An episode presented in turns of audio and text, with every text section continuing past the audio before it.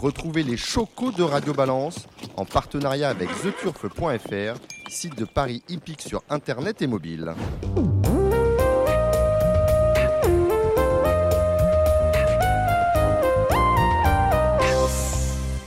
Bonjour, je suis Dominique Cordier, vous êtes sur Radio Balance. Nous sommes tous au Cardinal, 5 places de la Porte de Saint-Cloud, Paris 16e.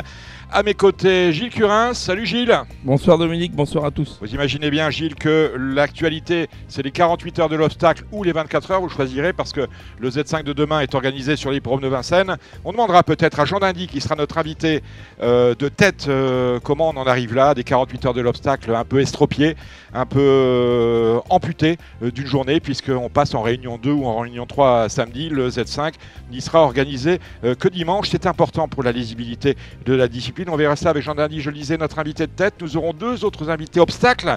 Stéphane Delomo, qui est agent de jockey, hein, il a pratiquement une dizaine euh, de jockeys d'obstacles dans son écurie. Il sera accompagné de Romain Détré, qui, à l'occasion de ses 48 heures de l'obstacle, eh a imaginé euh, euh, un rendez-vous innovant pour dire de convertir de nouveaux propriétaires à cette belle spécialité. C'est une belle spécialité qu'est l'obstacle et que sont les disciplines de l'obstacle les haies, les courses de haies, le steeplechase et le cross-country. Côté prono, nous aurons euh, un petit son de Cédric Philippe, vous le savez. On, va, on a, on a, un rendez-vous un peu particulier parce que habituellement Radio Valence, c'est le vendredi. Nous sommes jeudi, donc ça nous permettra justement de parler de la belle réunion qui est organisée sur les de Toulouse, de Toulouse, la réunion du 11 novembre avec le, euh, une listelle, le prix euh, Fille de l'air et le Grand Prix de la ville de Toulouse qui est, de Toulouse qui est support de Z5. Les pronos d'obstacles seront assurés par Stéphane Delomo et Romain Détré, vous l'avez compris. Quant au vous serez là, euh, Gilles, avec euh, au téléphone un certain Alexandre de Coupman. Tout de suite, place à notre premier invité. Je parle de Pierre Mescal. Bonsoir Pierre Mescal. Bonsoir Dominique, bonsoir ah, à tous. Alors, on, vous connaît un peu, on vous a reçu sur Radio Balance il y a 4 ou 5 mois de mémoire, je n'ai pas la date en tête. Vous êtes le... au mois de juin. C'était au, mois de juin. Ben, ça fait, voilà, j'ai euh, quand même un, compas chronologique dans la tête. C'était au mois de juin. Vous parliez de ce beau projet euh, qui, était, euh, le, qui était Orac, la société dont vous êtes le président directeur général. Orac, c'est quoi? On commercialise des cartes NFT dont le sujet principal euh, euh, sont les, dont les sujets principaux sont les chevaux de course. Et cette semaine, il y a eu un événement, vous avez commercialisé vos, premiers, vos premières cartes NFT avec un top, si j'ose dire, la carte de Gallius qui, euh, qui a été monnayée 600. alors si, on, va pas, on, va parler, parce que j'ai eu beaucoup de messages sur les réseaux sociaux, à prendre les choses dans l'ordre. Est-ce que c'était 600 euros d'abord? On va parler de l'unité de compte. Bon. Alors, pour, pour recentrer, hein, c'est bien des cartes numériques de chevaux de course dont la technologie repose sur un NFT. Alors NFT, on a expliqué, c'est vraiment, je veux dire, quand on a la carte de Galus, on est la seule à l'avoir. On crée de, le fait de la posséder crée une valeur. Le fait que ce soit la, la carte de Galus euh, crée une valeur. Et dès ce moment-là, il y a quelqu'un, à condition de se prendre au jeu, qui va vouloir euh, lui-même s'emporter acquéreur. Et, cela euh, via une, une marketplace, une place de marché, comme vous les appelez. Et place de marché, exactement. Donc là, pour le, cas de Galus, euh, je vous invite du coup à, lire pour ceux qui nous écoutent aussi un peu euh, notre notre light paper qui est sur notre site internet orac.com. O-H-R-A-C.com. Tout à fait. Donc light paper où c'est vraiment un peu la description papier light en fait euh, où on décrit à peu près notre notre concept.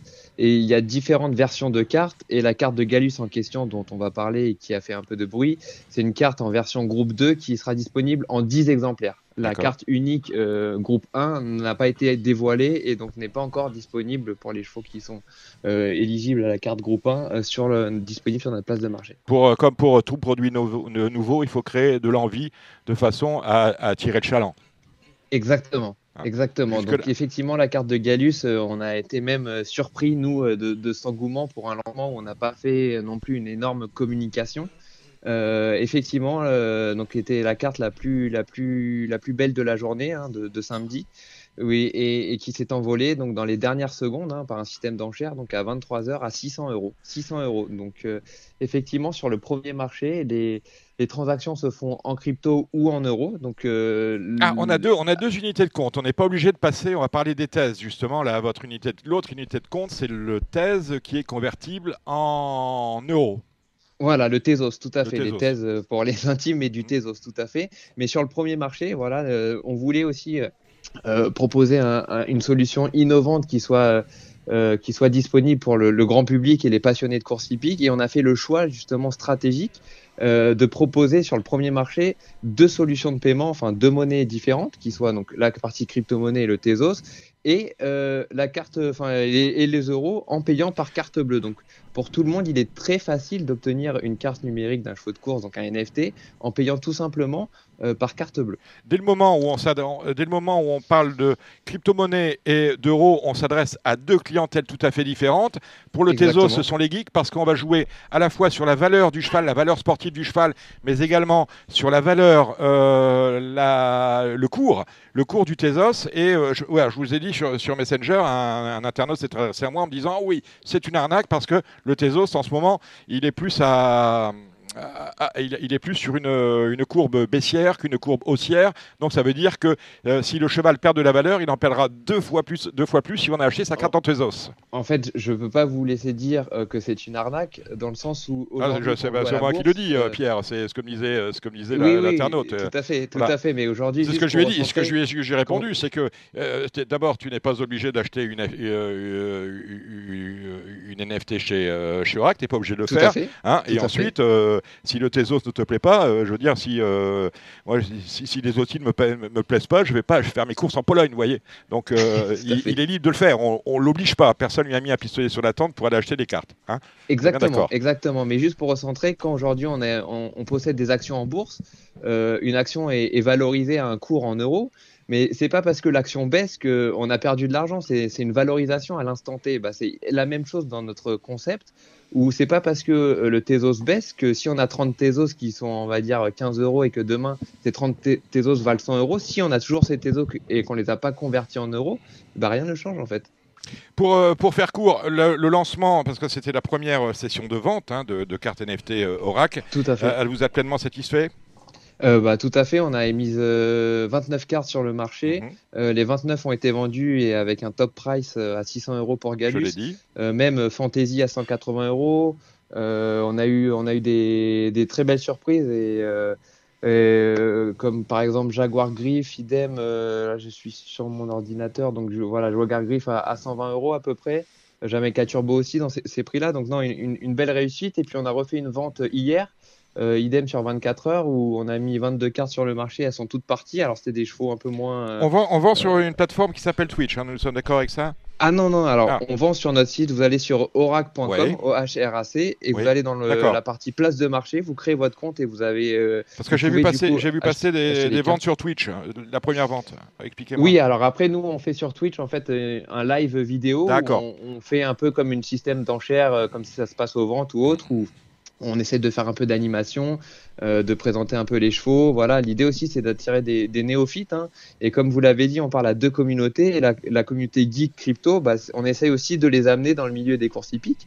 Et on le voit hein, parce que du coup, il y en a sur notre euh, notre serveur euh, Discord hein, qui sont entre guillemets là. pour la techno, mais qui sont en train de s'intéresser, qui veulent s'intéresser aux courses hippiques. Donc, le pari qu'on a pris de, de, proposer ce, ce produit-là et cette solution en disant on va attirer des nouvelles, euh, des nouvelles personnes, et ben j'ai l'impression que le, pari, en tout cas entre guillemets pour l'instant, est, plutôt un succès au, vu des premiers éléments qu'on a sur ce lancement. Combien de combien d'inscrits sur le site Orac euh, Aujourd'hui, on est à peu près à 260 inscrits, mais euh, ça augmente tous les jours en fait. tous les jours, ça, les, les nouveaux comptes se créent.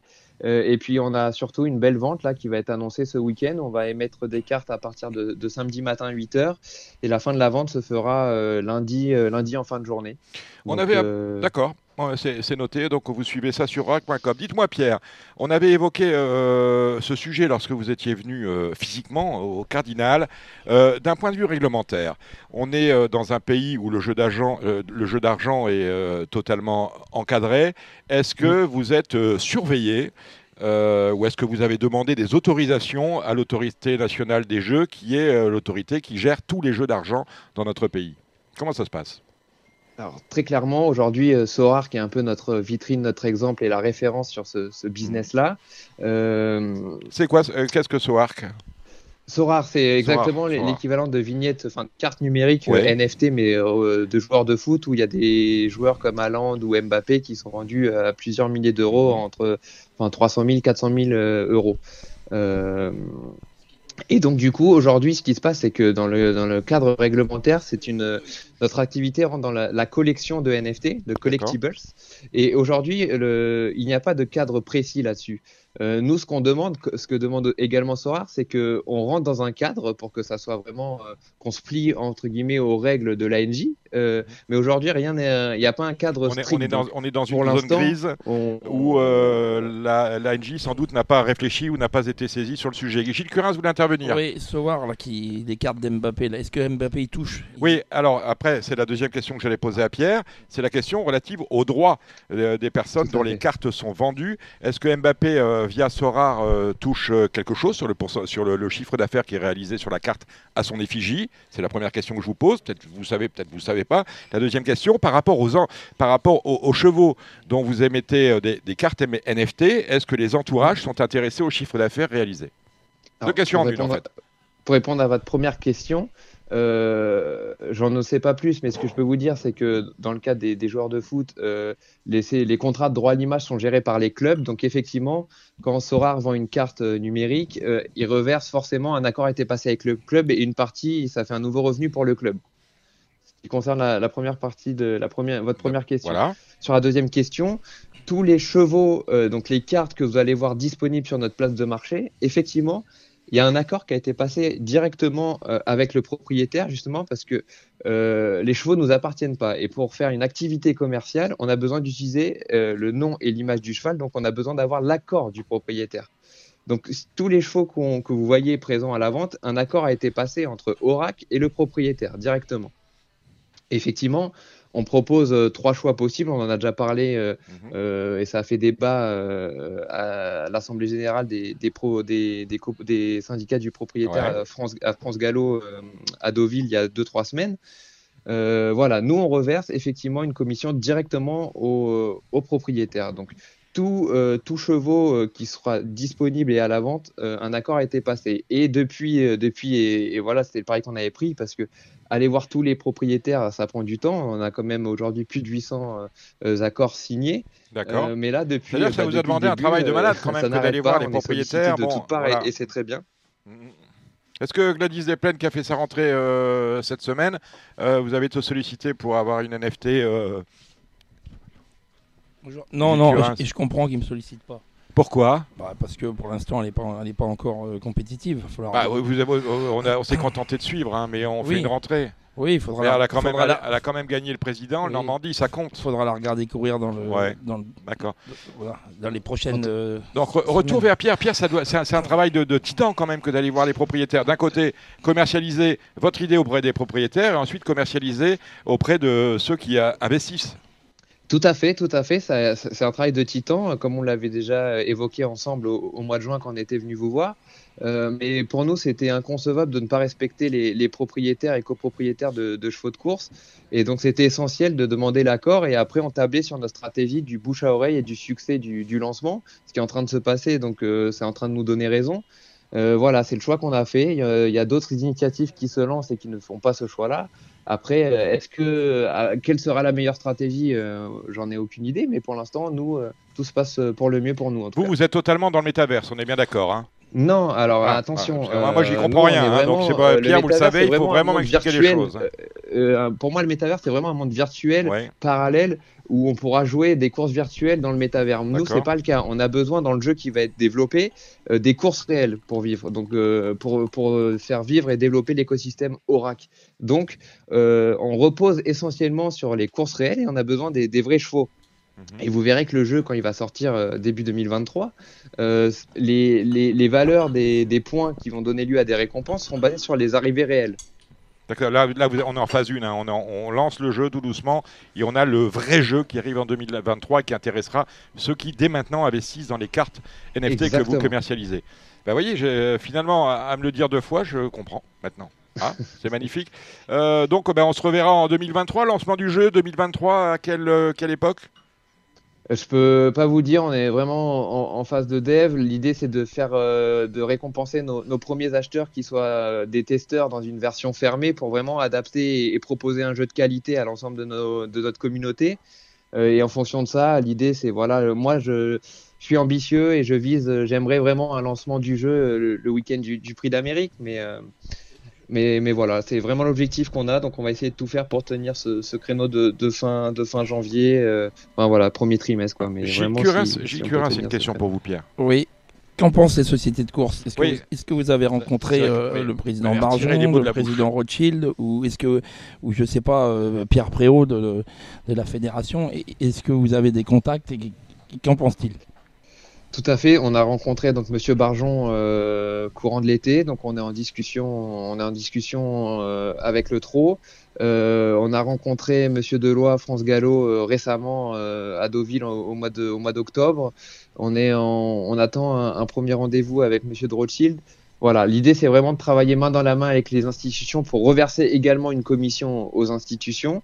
Euh, donc nous on est prêt à, collaborer. Euh, donc euh, c'est en cours de discussion, en cours de tractation. De tractation il me semble, je pense savoir que les sociétés de course sont très intéressées par rapport à des projets de votre genre ou de ceux de, des Queens par rapport à ce qu'elles au revenu supplémentaire, même si c'est euh, pour le moment pas grand-chose que pourraient générer euh, ces nouveaux euh, produits qui s'adressent à une clientèle qu'on n'est pas habitué à voir aux courses. On est d'accord avec ça Exactement. Ben voilà, on a tout dit, mon cher Pierre. Ben écoutez, vous reviendrez à la fin du meeting d'hiver, si j'ai bien compris, pour nous parler du lancement, pour le coup, officiel du jeu, qui va intéresser ceux qui achètent dès maintenant des cartes NFT à la condition d'être inscrits chez vous et de suivre les ventes au rack. Nous sommes d'accord avec ça? Exactement, ah bah, j'en profite même euh, de, ce passage. Hein, merci Dominique pour l'invitation. Euh, bah, Monsieur Curens, euh, je pense que vous pouvez trouver autour de la table mon numéro et, on, peut échanger pour, pour savoir si vous êtes intéressé pour, pour les chevaux de, dont vous êtes propriétaire et en l'occurrence Gladys Desplaines. Vous avez Gaz de Cagne aussi hein, qui, qui aligne les bâtons. Hein. Il, y a, il y, a, du cheval. Il a même quelques petits galopeurs. Il court le quintet lundi. Et bah voilà. Et puis et puis à tous ceux qui nous écoutent, hein, euh, même si la première émission avait fait euh, avait eu du succès pour nous, bah voilà, n'hésitez pas à nous contacter ou même sur orac.com. Tout en bas maintenant, euh, il y a un petit encart en tant que propriétaire et vous pouvez laisser votre adresse mail et les chevaux dont vous, avez la possession. Et puis nous, on reviendra vers vous pour vous proposer un contrat avec les commissions qu'on reverse qui sont bien plus importantes que 10%. Et on pourrait vendre, on pourrait imaginer que vous vendiez une carte NFT de Gilles Curins?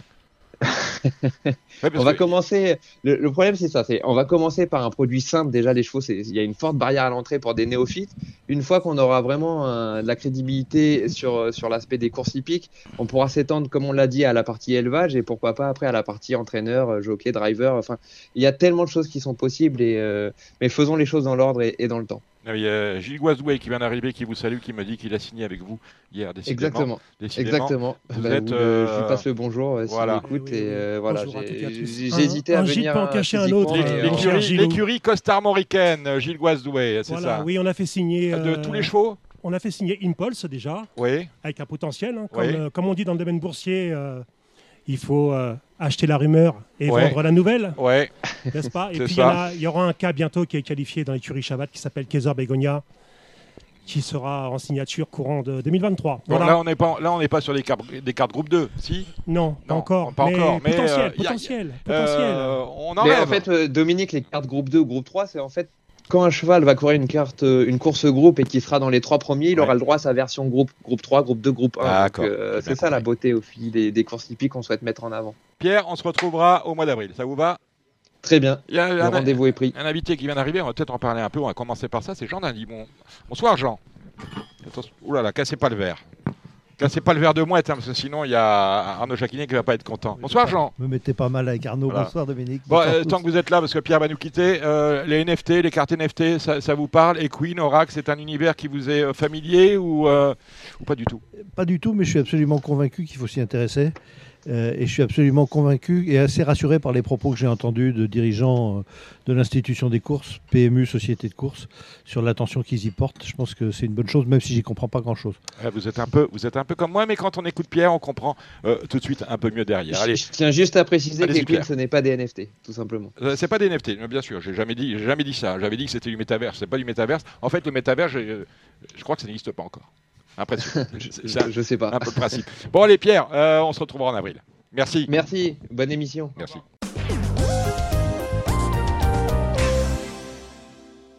Ce week-end euh, ont lieu les 48 heures de l'obstacle. Je le disais en préambule. Est-ce que ce sont les 48 heures ou les 24 heures? Parce que sur ces 48 heures, on rend tout de suite un quintet, un Z5, à l'hipporome de Vincennes, puisque le quintet de samedi est organisé à Vincennes. Celui de dimanche sera effectivement euh, organisé à Auteuil, mais on perd la discipline de l'obstacle perd euh, une, euh, une, vraie exposition parce que quand on est euh, réunion 1 premium avec le Z5, le Quintet Plus, c'est toujours mieux que d'être placé en 2 ou en 3. À voir, ça c'est la première chose.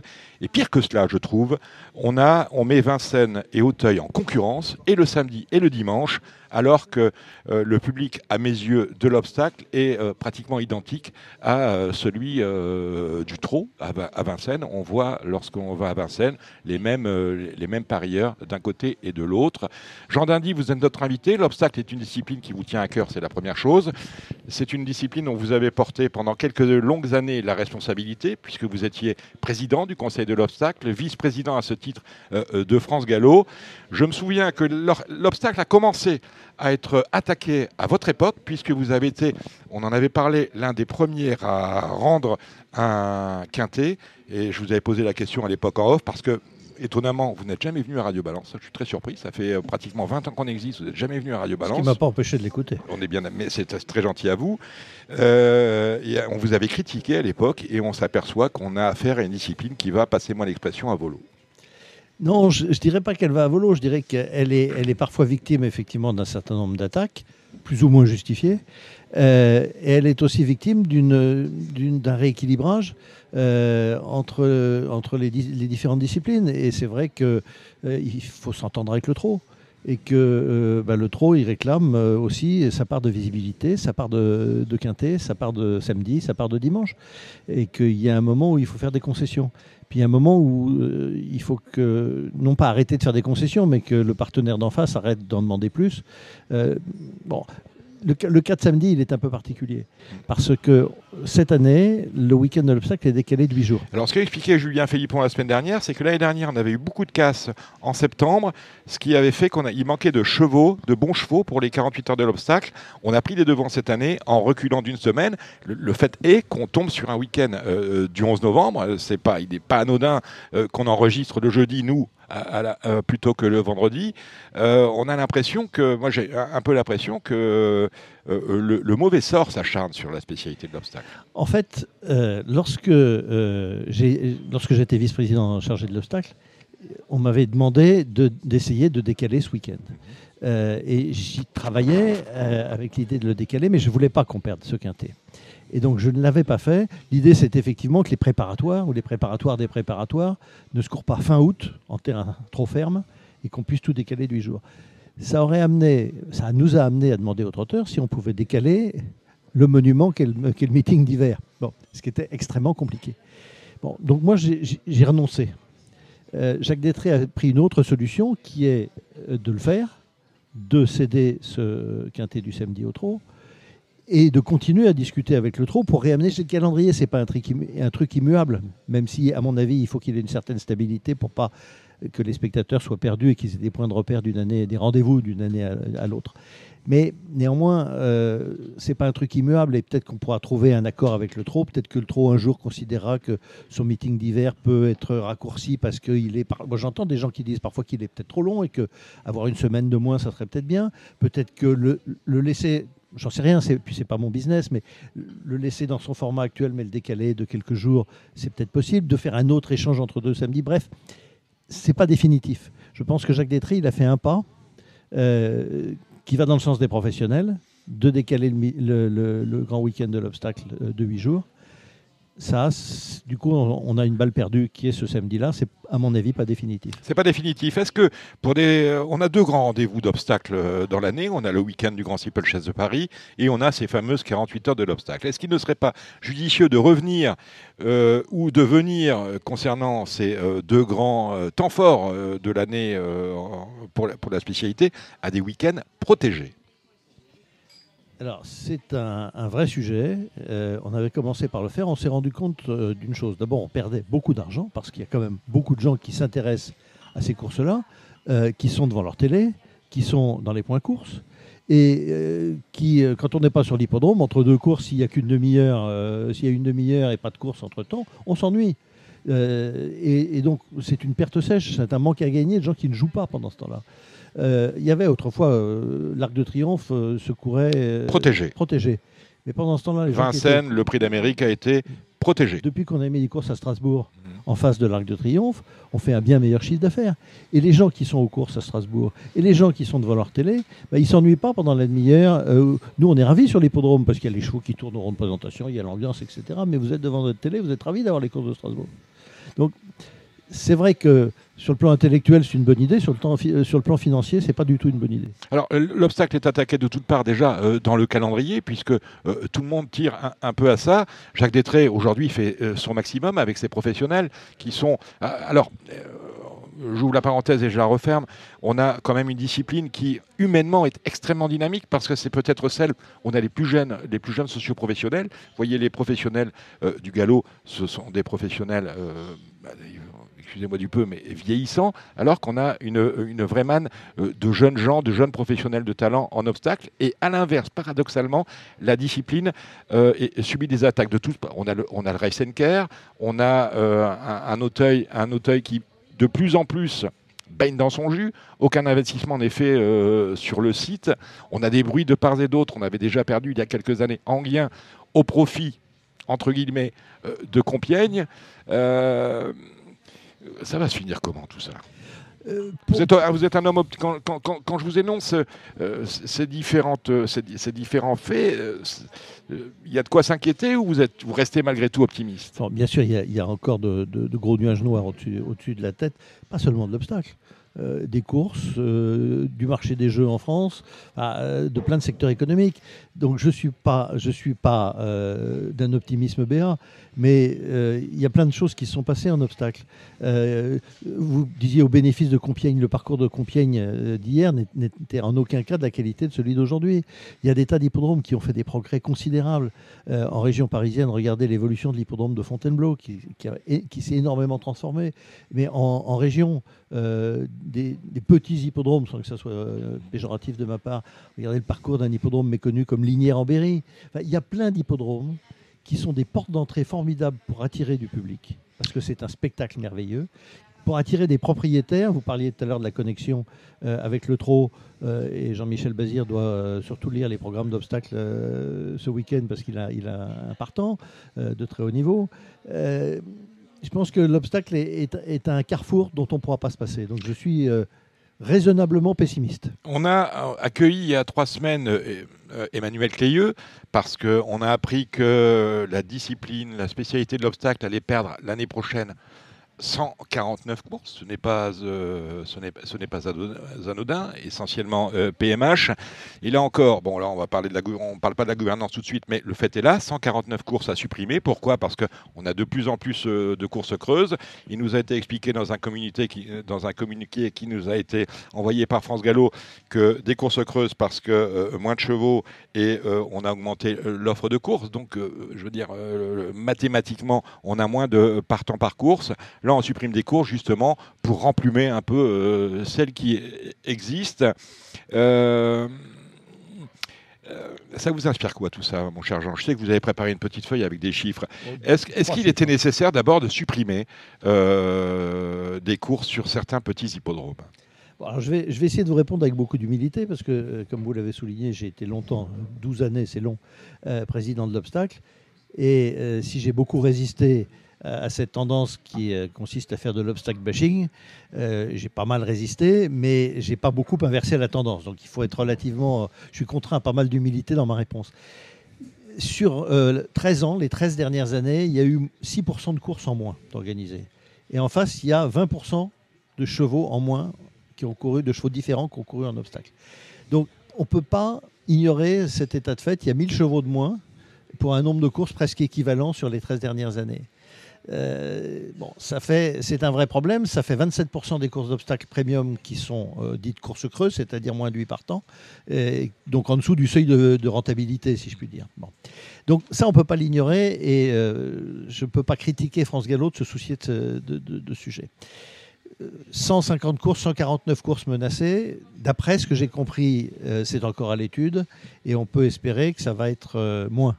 Quand je dis on, pense que les amateurs d'obstacles l'espèrent, que les sociétés de courses organisatrices l'espèrent, parce que c'est un vrai problème aussi pour organiser des réunions. Quand vous aviez des réunions mixtes, plat, obstacle, trop, et qu'on vous dit vous, vous enlève deux réunions d'obstacles, je ne sais pas comment vous faites pour organiser votre réunion. Donc il y a plein de gens qui espèrent qu'on va un petit peu amender cette, ce chiffre-là.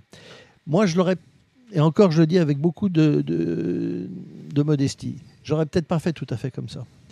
Parce que ce que je crains beaucoup, c'est qu'en supprimant des courses, et ce ne seront pas les meilleures courses d'Auteuil qui vont être supprimées, en supprimant des courses dans les régions, on va euh, suggérer à des propriétaires de laisser tomber parce qu'il y aura moins de courses près de chez eux. Emmanuel Crieux qui nous dit que ça, lui, ça, je veux dire, ce qu'on lui propose, c'est 30% de son chiffre d'affaires annuel en moins. Oui, alors. C'est pas anodin. Bien sûr, c'est 30% de son chiffre d'affaires en moins, mais ces chevaux vont aller courir d'autres courses. Et euh, bon, avec le talent qu'on lui connaît, il ne va pas perdre 30% de son chiffre d'affaires. Mais je crains qu'il y ait des propriétaires qui laissent tomber ou qui diminuent la voilure parce qu'il y, aura moins, y de courses près de chez eux. Et donc là, on a, dit très bien, on va augmenter la moyenne des courses qui restent, mais on n'a pas pris en compte, parce qu'on ne sait pas le prendre en compte, parce qu'on euh, bah, on ne l'a pas testé, euh, donc c'est un peu au doigt mouillé si on le fait. Euh, on n'a pas pris en compte le fait qu'il allait peut-être encore avoir moins de chevaux et qu'on rentre dans une espèce de spirale de récession qui fait que moins de courses, moins de chevaux, moins de chevaux, euh, moins de partants, euh, moins de partants, moins de courses, et que bah, si on caricaturait, un jour on aura euh, deux courses et deux partants. on a déjà vu les courses à trois, hein, on ne voyait pas avant en France, on les a maintenant. un chiffre hein, pour justement préciser pourquoi il est grave d'avoir des courses sans partant, cela coûte au galop en termes de chiffre d'affaires 46 millions d'euros à l'année. Hein. C'est pour ça qu'on ne peut pas ignorer cet état de fait. simplement, il y, a deux, il y avait, pour moi, il y a deux philosophies qui s'opposent. L'une qui consiste à dire on regarde le nombre de chevaux à l'entraînement et on dit on y adapte les courses. Et l'autre que je préfère, qui est de dire on ne se satisfait pas du nombre de chevaux à l'entraînement et on réfléchit aux mesures à prendre pour faire revenir des chevaux à l'entraînement. Et Jacques Détré, euh, ça, il l'a bien compris, puisqu'il y a deux ans, je me souviens d'avoir été convié par lui à une réunion à Tours qu'il avait baptisé Séminaire de réflexion sur l'avenir de l'obstacle, d'où sont sorties un certain nombre de mesures très concrètes. Euh, l'augmentation du nombre de handicaps, euh, euh, une hiérarchisation différente des allocations avec des primo-propriétaires, avec une politique de maintien, d'aide au maintien des femelles pour éviter qu'il y ait trop de, bonnes souches de femelles qui partent vendues à l'étranger. Tout ça, c'est des mesures de moyen long terme. Et ces mesures, elles commencent tout juste à prendre effet cette année. Et moi, je pense qu'il ne faut pas se précipiter à bouleverser les choses. Et que les mesures que Jacques Détré a commencé à initier il y a deux ans, elles commencent à prendre euh, quelques, à porter quelques effets. Parce que ce sont des mesures cycliques et un cycle dans les courses, c'est 10 ans. Mais oui. Alors, déjà cette année, si vous regardez les chiffres du nombre de courses creuses euh, à l'automne, c'est plutôt pas mal. Et dire sur l'année, je pense que Jacques Détré aura remonté un petit peu, aura interrompu la chute ou limité la chute. Et je pense qu'il ne faut pas casser le, jeter le bébé avec l'eau du bain. Ces mesures qui ont été euh, prises par Jacques Détré il y a deux ans, il faut leur laisser le temps de prendre de l'effet. Alors je sais bien que la situation financière n'est pas facile et quand je dis qu'il faut laisser le temps, c'est plus facile à dire confortablement installé dans votre fauteuil euh, que dans celui de, de vice-président de l'obstacle. Mais quand même, on a pris des mesures il y a deux ans et on se précipite un peu maintenant euh, pour modifier les choses alors que ces mesures n'ont pas encore produit leurs effets. Vous me demandiez si j'étais optimiste. Oui, je suis plutôt optimiste quant à l'efficacité d'un certain nombre de mesures qu'a pris Jacques Détré. Euh, l'augmentation du nombre de handicaps. Quand on augmente le nombre de handicaps, mécaniquement, et on le voit très bien, on augmente le nombre de partants. Quand on change des conditions de course à condition, justement, pour en faire des courses à handicap, ça marche plutôt.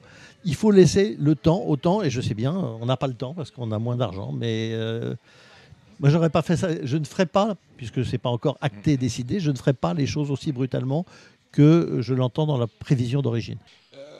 C'est très intéressant ce que vous dites, euh, mon cher Jean. On a, eu, on a eu une conférence de presse extrêmement intéressante au TRO, pour le coup, euh, cette semaine, avec euh, le président du TRO, Jean-Pierre Barjon, qui a présenté les prix d'Amérique Récise, dont la première, la première levée sera le prix de Bretagne, la Calif 1, le 21 novembre, me semble-t-il. Le 21 novembre. Le 20 au 21 novembre. Et surtout, surtout, parce que vous savez, on a parlé au moment du, du, du, début de la présidence de Jacques Détré, il y a trois ans, du deux tiers, un tiers, qui a été retoqué par le conseil d'administration. vous étiez favorable au deux tiers, un tiers, vous? Juste oui ou non Non, non bah oui, bien sûr. J'ai passé 12 ans à me battre pour ça. Il n'a pas été retoqué. Il a été refusé de l'inscrire, de le graver dans le marbre, de l'inscrire dans le statut. Mais le, tiers un tiers est toujours d'actualité. Vous savez qu'au trot, on a aussi deux tiers un tiers. Au trot, on a deux tiers un tiers. On a deux tiers de course au trot attelé et un tiers de course au trot monté. Et il n'était pas question pour les. Euh, parce qu'on dit le Cornulier, qui est l'épreuve reine du. Euh, on a quand même une crise de partant. Hein, bon, on a une crise de partant. Et pour le coup, à peu près, on a, on a à peu près les mêmes, les mêmes situations, avec une, une, discipline qui est un peu le, une spécialité qui est le parent pauvre de la discipline. Le trot monté, haute pour le trot. L'obstacle pour le galop. On va le dire comme ça, deux tiers, un tiers. Oui, sauf que j'ai cru comprendre qu'au trot, il n'était pas question de réduire le nombre de courses. Pas du tout. Pas donc, du tout. Donc mais surtout... donc qu'il y a une autre voie que la réduction drastique du nombre de courses. Et là, on a, je veux dire, euh, Jean-Pierre Barzon et ses équipes ont imaginé de travailler l'image du trop monté et c'est là qu'on a les, cor les cornulés récides, une image très classe, très, un, peu très un peu empruntée au galop d'ailleurs puisqu'on a les codes, les codes du galop. Et euh, à, croire que ce que vous n'arrivez pas à faire avec l'obstacle, Jean-Pierre euh, Barjon va réussir avec euh, le trop monté. Ma question, elle est simple. Est-ce qu'il ne fallait pas plutôt que faire des mesures qui sont importantes, celles, euh, vous me parliez euh, des juments, de manière à ce qu'on conserve un peu plus euh, de chevaux, des, mesures extrêmement structurelles. Est-ce qu'il ne fallait pas aller sur un terrain plus conjoncturel pour travailler, par exemple, l'image de la discipline de l'obstacle auprès des parieurs et auprès de la population française? Parce qu'on va en parler, on n'aura pas le temps, mais Reisenker, et, la cravache, les chevaux qui meurent sur le champ d'honneur, les obstacles qui sont pas sécures partout. Au Teuil, on a de très beaux obstacles. Ce n'est pas le cas sur tous les hippodromes. On a des cas quand même euh, où on a eu affaire à des, obstacles qui étaient plus euh, des, euh, des hachoirs que des obstacles. Je ne vais pas les citer parce qu'ils vont se fâcher, mais on les connaît, ces gens-là. Est-ce qu'il ne va pas aller, sur essayer de faire en sorte de, faire remonter dans le, dans, le cœur des Français le cheval d'obstacle et la spécialité, un peu comme Jean-Pierre Barjon le fait avec des cornuliers récises pour le trop monter. Mais Dominique, moi je suis plutôt fromage et dessert. Voilà. Je ne crois pas. tout, vous va. je ne crois pas qu'il faille opposer les deux. Euh, je crois qu'on le fait. Je crois qu'il y a beaucoup d'hippodromes d'obstacles ou qui, ou qui ont disparu parce qu'ils étaient dangereux, ou qui ont eu euh, les moyens financiers mis à leur disposition par la fédération euh, et par les mécanismes de solidarité pour, pour qu'ils améliorent leurs obstacles. Moi, j'ai beaucoup participé comme vice-président, par exemple, à, la rénovation du parcours de Hetcagne, qui était accidentogène, qui ne l'est plus. Euh, donc les deux ne sont pas, ne sont pas incompatibles. Mais comme vous le disiez, les courses, c'est un cycle long. C'est long de, de, restaurer une image. C'est long de réattirer des gens vous disiez, vous faisiez à juste titre tout à l'heure allusion au nombre de jeunes entraîneurs. Il y a effectivement un paradoxe. Il y a une concentration incroyable, bien plus qu'en plein, des effectifs chez trois ou quatre entraîneurs euh, en obstacle. C'était la question de, Gilles Curin. On n'a pas, on pas l'équivalent au trop. On a quand même ce que je disais en aparté. Hmm. Vous avez François Nicole, Guillaume Macaire, Arnaud. Vous, vous, avez trois entraîneurs qui, euh, qui font la moitié des partants. Mais attention, ça, ça, devient un peu comme ça aussi au trop pour les bons chevaux. Les, bons chevaux sont concentrés chez beaucoup les mêmes entraîneurs. Et en même temps, vous avez derrière les trois grands qu'on vient de citer, plein de jeunes entraîneurs, des Mériennes, des Linders, euh, de euh, Linders et Linders, des trentenaires, euh, ce que des, je disais, Michael Serror, la richesse professionnelle de ces deux. vous en avez plein des entraîneurs talentueux et dont tout le monde sait qu'ils sont extrêmement capables. Mais c'est prend du temps. Regardez Guillaume Macaire, c'était extrêmement intelligent ce qu'il a fait de s'associer avec un jeune qui était Hector de la Genette. Euh, je pense que ça prend du temps, mais que petit à petit, cette concentration a atteint, a atteint son maximum et que comme il y a une quinzaine de jeunes entraîneurs, euh, j'ai commencé à en citer, mais je ne vais pas tous les citer, mais euh, Bourgard, Bois-Brunet, il y en a plein comme ça, qui attendent juste derrière et je suis assez optimiste que dans la décennie à venir, c'est vous, hein, Dominique, qui parliez de décennie de cycle long, euh, vont prendre la relève et que la répartition des choses se fera mieux. Voilà qui est dit. Vous n'êtes pas euh, seulement passionné par l'obstacle, vous aimez aussi le galop. Et on a eu de cesse à Radio Balance, on nous en veut d'ailleurs pour cela, de critiquer le, galop ouvertement parce qu'on a l'impression qu'au au plat, je parle du, galop au plat, euh, euh, rien, ne va bien non plus. On a eu des audiences catastrophiques pour les, deux derniers prix de l'Arc de Triomphe. C'est quand même la pépite du galop avec 25 000 spectateurs sur le week-end, 25 000 sur, spectateurs sur le week-end pour cette édition 2022. Ils étaient 15 15 000 en 2021 dans un hippodrome qui peut en contenir 60 000. il y a, quand même un problème. Alors, moi, je... d'abord, bon, oublions les 15 000 du coup d'avant, parce qu'on était. C'est vrai qu'on était avec une jauge. On était en année Covid, c'est un peu particulier. Mais, mais, mais, mais euh, en année Covid, à Vincennes, on refusait du monde, puisque quand on a jaugé euh, le prix d'Amérique 2000, euh, celui de cette année. 2021. 2021, on a refusé du monde. C'est-à-dire qu'on ne s'est pas gratté la tête. Euh, je veux dire, on aurait jaugé le prix, le, de l'Arc de Triomphe à 20 000, on n'aurait refusé personne, on n'en aurait pas eu assez pour l'emplir. Alors, euh, le prix d'Arc de Triomphe, euh, le, tout récent à 25 000 spectateurs, je suis intervenu au comité de France Gallo pour dire que ça ne me semblait pas satisfaisant. C'est le maximum qu'on puisse faire dans le Longchamp d'aujourd'hui. 60 000, c'était le, le, vieux Longchamp, l'ancien Longchamp, celui qui a été détruit. le nouveau Longchamp à 25 000, on est confortable, on accueille dans des conditions confortables 25 000 personnes. Au-delà, c'est pas confortable. Au-delà, ça veut dire qu'on peut créer des, structures mobiles. Il y a des structures mobiles.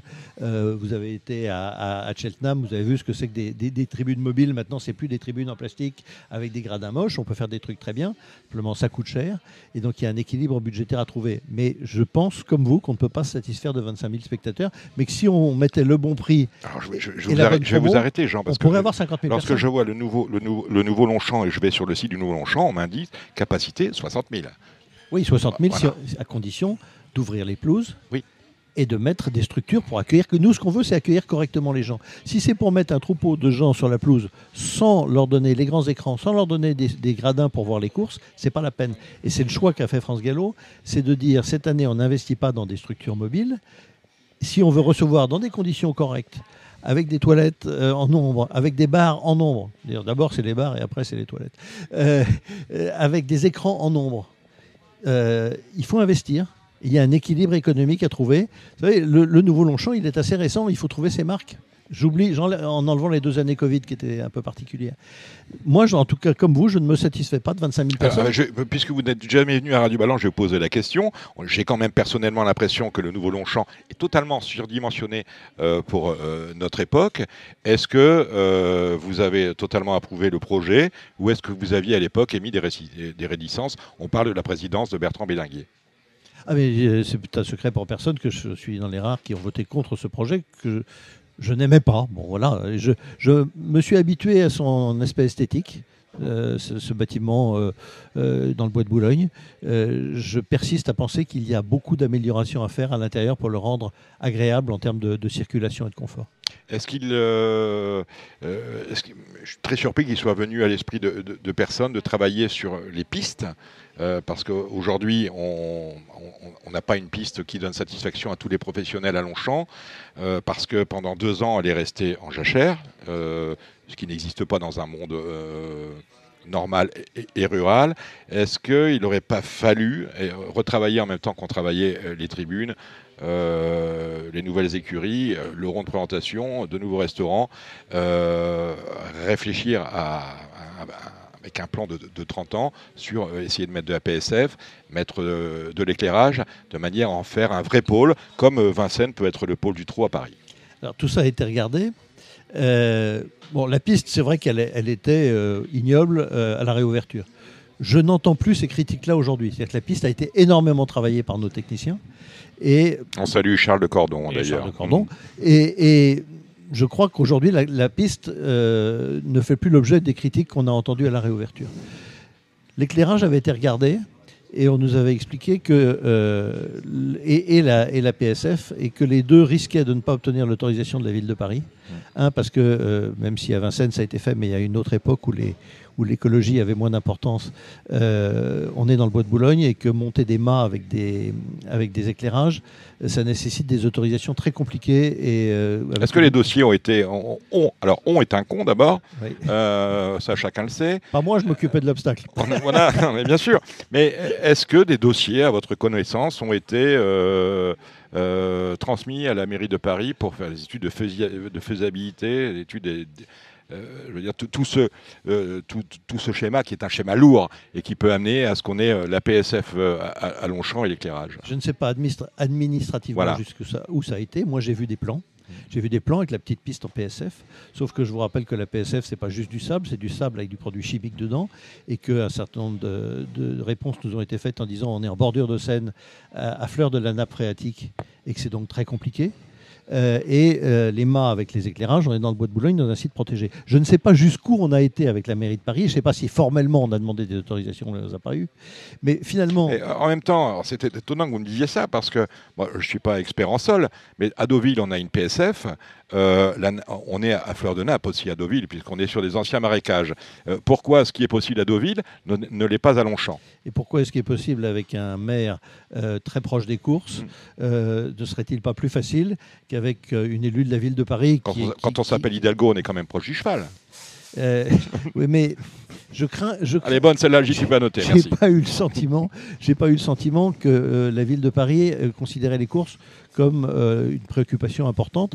J'ai ce sentiment un peu plus chez Philippe Augier. Je pense que c'est plus facile pour les courses de discuter avec Philippe Augier qu'avec Anne Hidalgo, même si Anne Hidalgo euh, nous a permis de revoir les beaux d'Auteuil de, de, Longchamp. Ce n'est pas une critique violente que je fais là, simplement c'est une constatation. C'est sûr qu'on a un maire avec lequel on, a une oreille plus, plus attentive à Deauville qu'à Paris. Mmh. Euh, autre sujet dont on a parlé régulièrement, il y, a des affaires qui sont tombées sur le galop, sur le trot, qui ont fait quand même du mal aux courses. Je parle de l'affaire Rossi, je parle de l'affaire euh, Emo 15. Euh, ces affaires-là, on va pas revenir là-dessus, mais elles ont quand même mis en, lumière des failles dans la politique euh, antidopage, pas seulement du trot, pas seulement du galop, pas seulement de la fédération, mais de l'institution en, son entier. En, son entier. Personnellement, je considère la lutte antidopage comme, je veux dire, euh, quelque chose de régalien qui devrait être pris à bas le corps par les, présidents des deux sociétés mères. On n'a pas vu de réforme venir concernant cette euh, politique antidopage qui demande sans doute un redimensionnement euh, de la lutte contre le dopage dans les courses. Est-ce que vous êtes favorable, vous, à ce redimensionnement? Et Je ne sais pas ce qu'il veut dire, ce hmm. redimensionnement, parce que au fond, on, a, on consacre un peu plus de 10 millions d'euros euh, à la lutte anti-doping euh, en termes de, gestion du, laboratoire.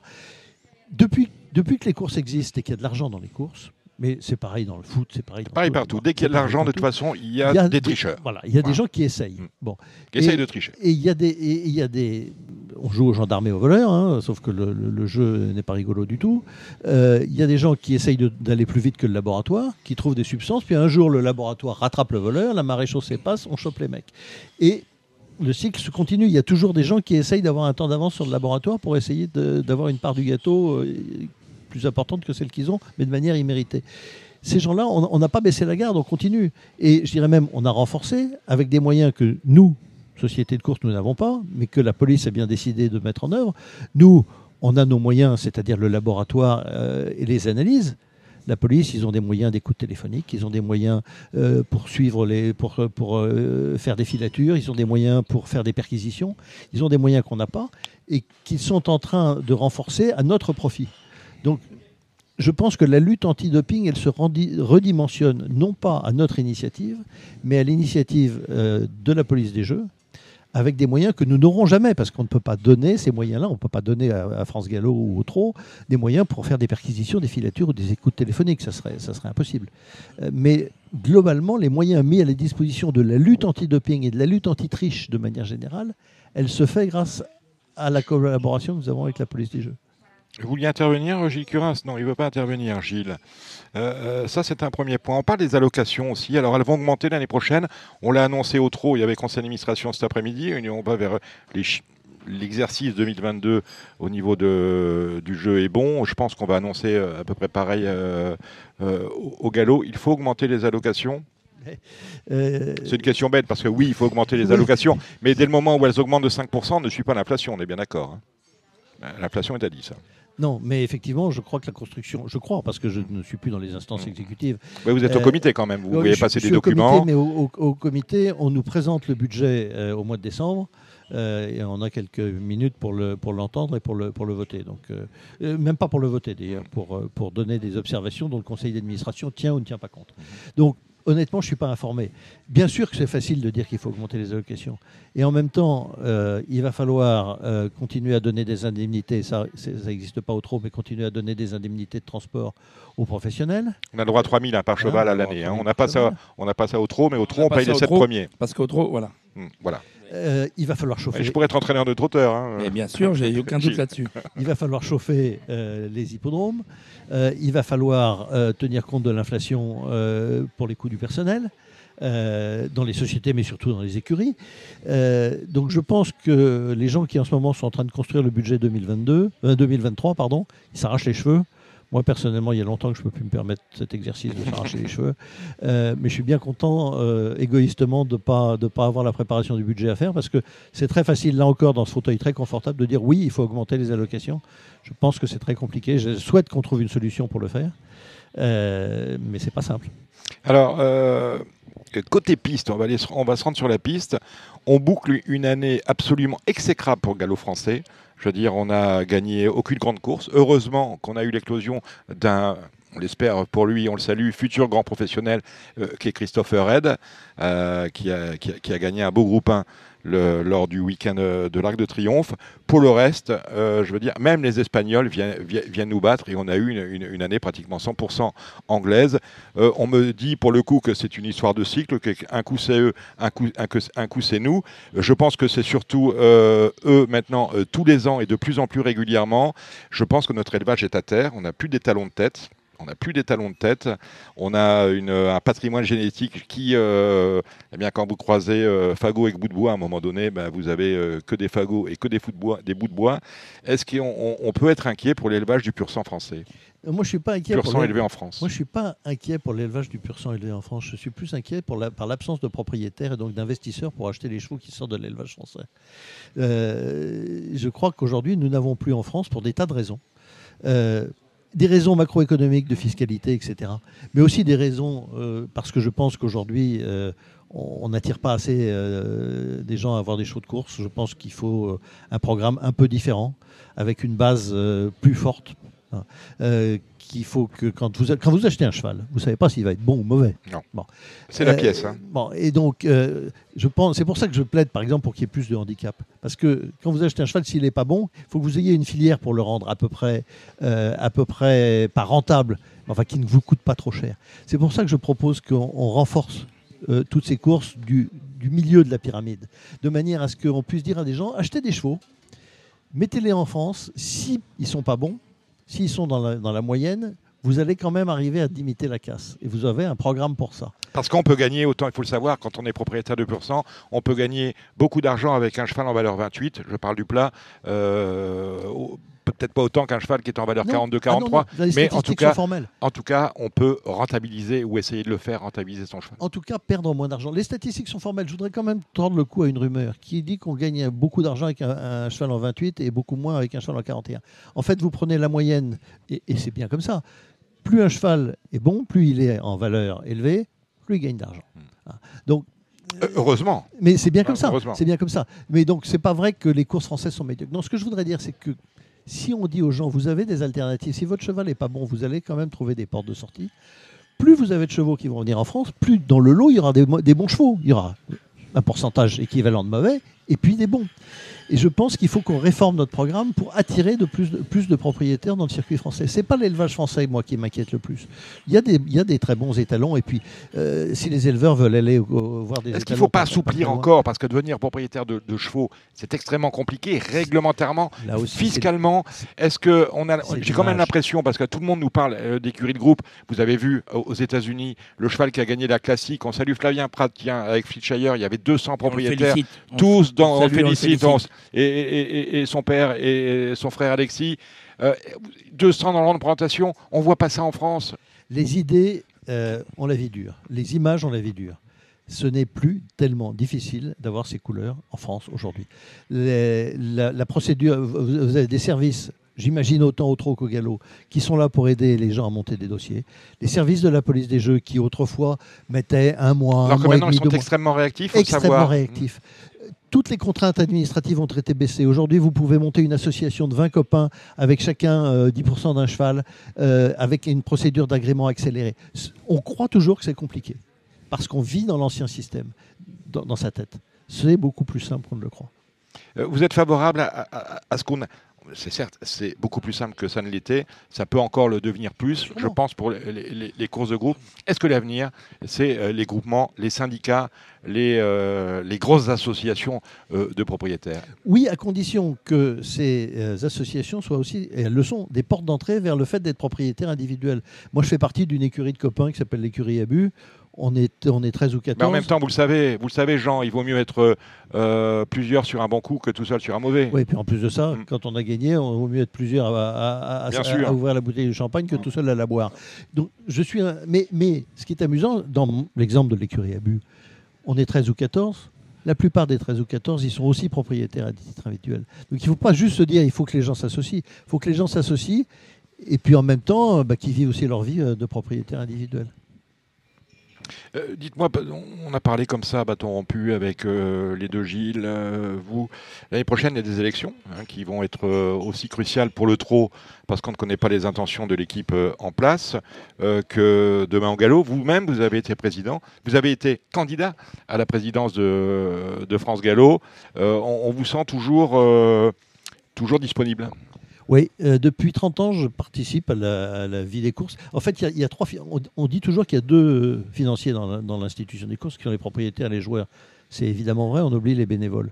Parce que les bénévoles, ils sont plusieurs centaines, même plusieurs milliers, euh, trop galops confondus dans les sociétés de courses. Euh, et s'il fallait quantifier ce qu'ils apportent en temps, euh, ça représente énormément d'argent. Et moi, c'est aussi une voie que j'ai pour soutenir ma passion. J'ai toujours, depuis 30 ans, été euh, dans plein de fonctions. Euh, je suis toujours vice-président d'Hippodrome en province. je suis commissaire à France Gallo. donc, il n'y a aucun doute que j'ai envie de continuer à servir ma passion.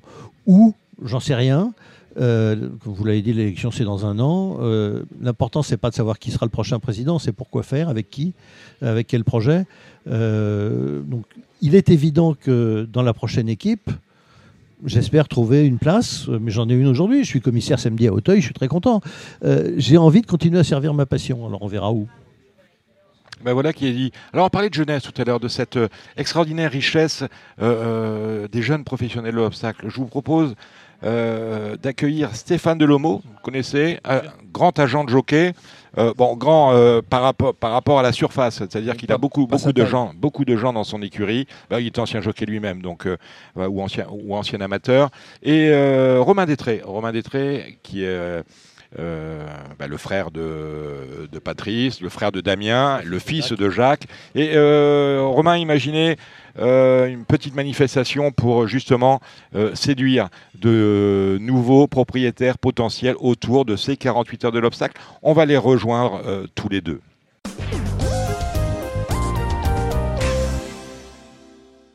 Hein, on le disait, hein, discipline jeune, eh bien ils sont avec nous. Stéphane Delomo, salut Stéphane. Salut Dominique. Alors Stéphane, ancienne agent de jockey, une discipline, euh, un métier que vous avez abandonné il y a deux, mois. Là maintenant, vous intervenez comme euh, conseiller technique, directeur technique auprès de Romain Détré qui lance une innovation. Vous allez nous en dire plus. Romain Détré, euh, Romain Détré bonsoir. Bonsoir Dominique, ça va? Bon, ouais, ouais, très bien. Alors, Romain, frère de Damien, frère de Patrice, fils de Jacques, le vice-président de France Gallo, président du Conseil de l'Obstacle. Et vous lancez quelque chose à l'occasion de ces 48 heures de l'Obstacle? Euh, Oui, alors, euh, avec euh, les membres de mon, de mon, écurie, il y a trois ans, on a monté une écurie qui s'appelle l'écurie Team Spirit. Mhm. Et avec les membres de mon écurie, on a décidé de, de partager ce qu'on vit et, et ce qu'on va vivre avec des, des nouveaux protagonistes et donc pour, pour, pour ça, on a décidé de, de créer un événement de, pour, pour découvrir les courses, euh, faire découvrir les courses auprès de notre entourage. Et donc on a fait euh, euh un cocktail déjeunatoire avec 80 euh, invités euh, dans l'ancien salon des propriétaires pour faire découvrir les courses d'obstacles. Et quoi de mieux que le grand week-end de l'obstacle? Il n'y avait pas mieux. Alors, les, 80, vos 80 convives, ce sont des, des, gens qui connaissent les courses, qui connaissent bien les courses, qui sont totalement euh, novices et euh, novices hein, euh, par, rapport aux courses. Quel est le profil des gens que vous avez invités pour cette initiative? Alors, le profil des personnes, ben, c'est très simple. Hein. C'est des personnes qui ont d'abord la capacité de pouvoir être propriétaires, et euh, parce qu'être propriétaire de chevaux, avant tout, euh, ben c'est euh, une dépense, hein, comme d'acheter une voiture ou de s'offrir une maison ou d'aller faire de la voile ou du golf. Donc c'est un hobby qui coûte de l'argent. Donc c'est des gens qui ont la capacité financière de, de pouvoir devenir propriétaire de, de chevaux et de leur montrer que l'inaccessible est accessible, puisqu'aujourd'hui on, on manque de propriétaires on a beaucoup de chevaux euh, sur le marché et, euh, et je pense que c'est euh, c'est le moment pour faire découvrir ce, ce sport et, et, de pouvoir permettre à des novices de, de, toucher des pépites et peut-être des futurs cracks sur nos, sur nos champs de course. Entre guillemets, comment vous allez les travailler C'est euh, vos convives, c'est les mettre dans une écurie de groupe, les agréger sur votre structure? Rappelez-moi son nom. Alors, écurie Team Spirit, mais euh, l'écurie Team Spirit aujourd'hui est partenaire de cet événement. Mhm. euh, C'est-à-dire qu'elle a décidé d'être le, le, mécène financier pour, euh, pour euh, inviter ces personnes-là. Ces, ces personnes euh, sont totalement novices, pour finir de répondre à votre question. ce sont des gens qui, comme tous les membres de Team Spirit, ne faisaient ni partie de près ou de loin au monde des courses. Et, euh, et, et, vu que on a passé notre vie avec mes frères et, et papa à inviter des gens sur les hippodromes, euh, des personnes qui ont vibré, qui ont, ben, avec qui on a partagé euh, nos joies, nos, nos joies et nos, et nos, au final et nos, et nos problèmes, et vos, peines parce que mais, qui, qui ont vibré. Euh, ces personnes-là sont devenues euh, associées via les Corésiens Spirit et quand on a vu que ça plaisait beaucoup euh, aux investisseurs, mais aussi aux membres de leur famille, à leurs enfants et euh, à tout leur entourage, ben on a, on a décidé avec, euh, avec euh, tous mes associés euh, de, de propager justement cet engouement et, euh, et, de leur permettre de découvrir de la même façon, d'une façon un peu plus rapide, en mettant des événements un peu plus coûteux qu'au départ et, et en leur permettant de découvrir dans les meilleures conditions les courses et pour répondre euh, à votre question, comment on va les, les, les accompagner on a décidé de faire comme on a fait pour l'écurie Team Spirit. Euh, papa euh, et Patrice euh, nous ont euh, beaucoup beaucoup aidé euh, dans la construction de l'écurie.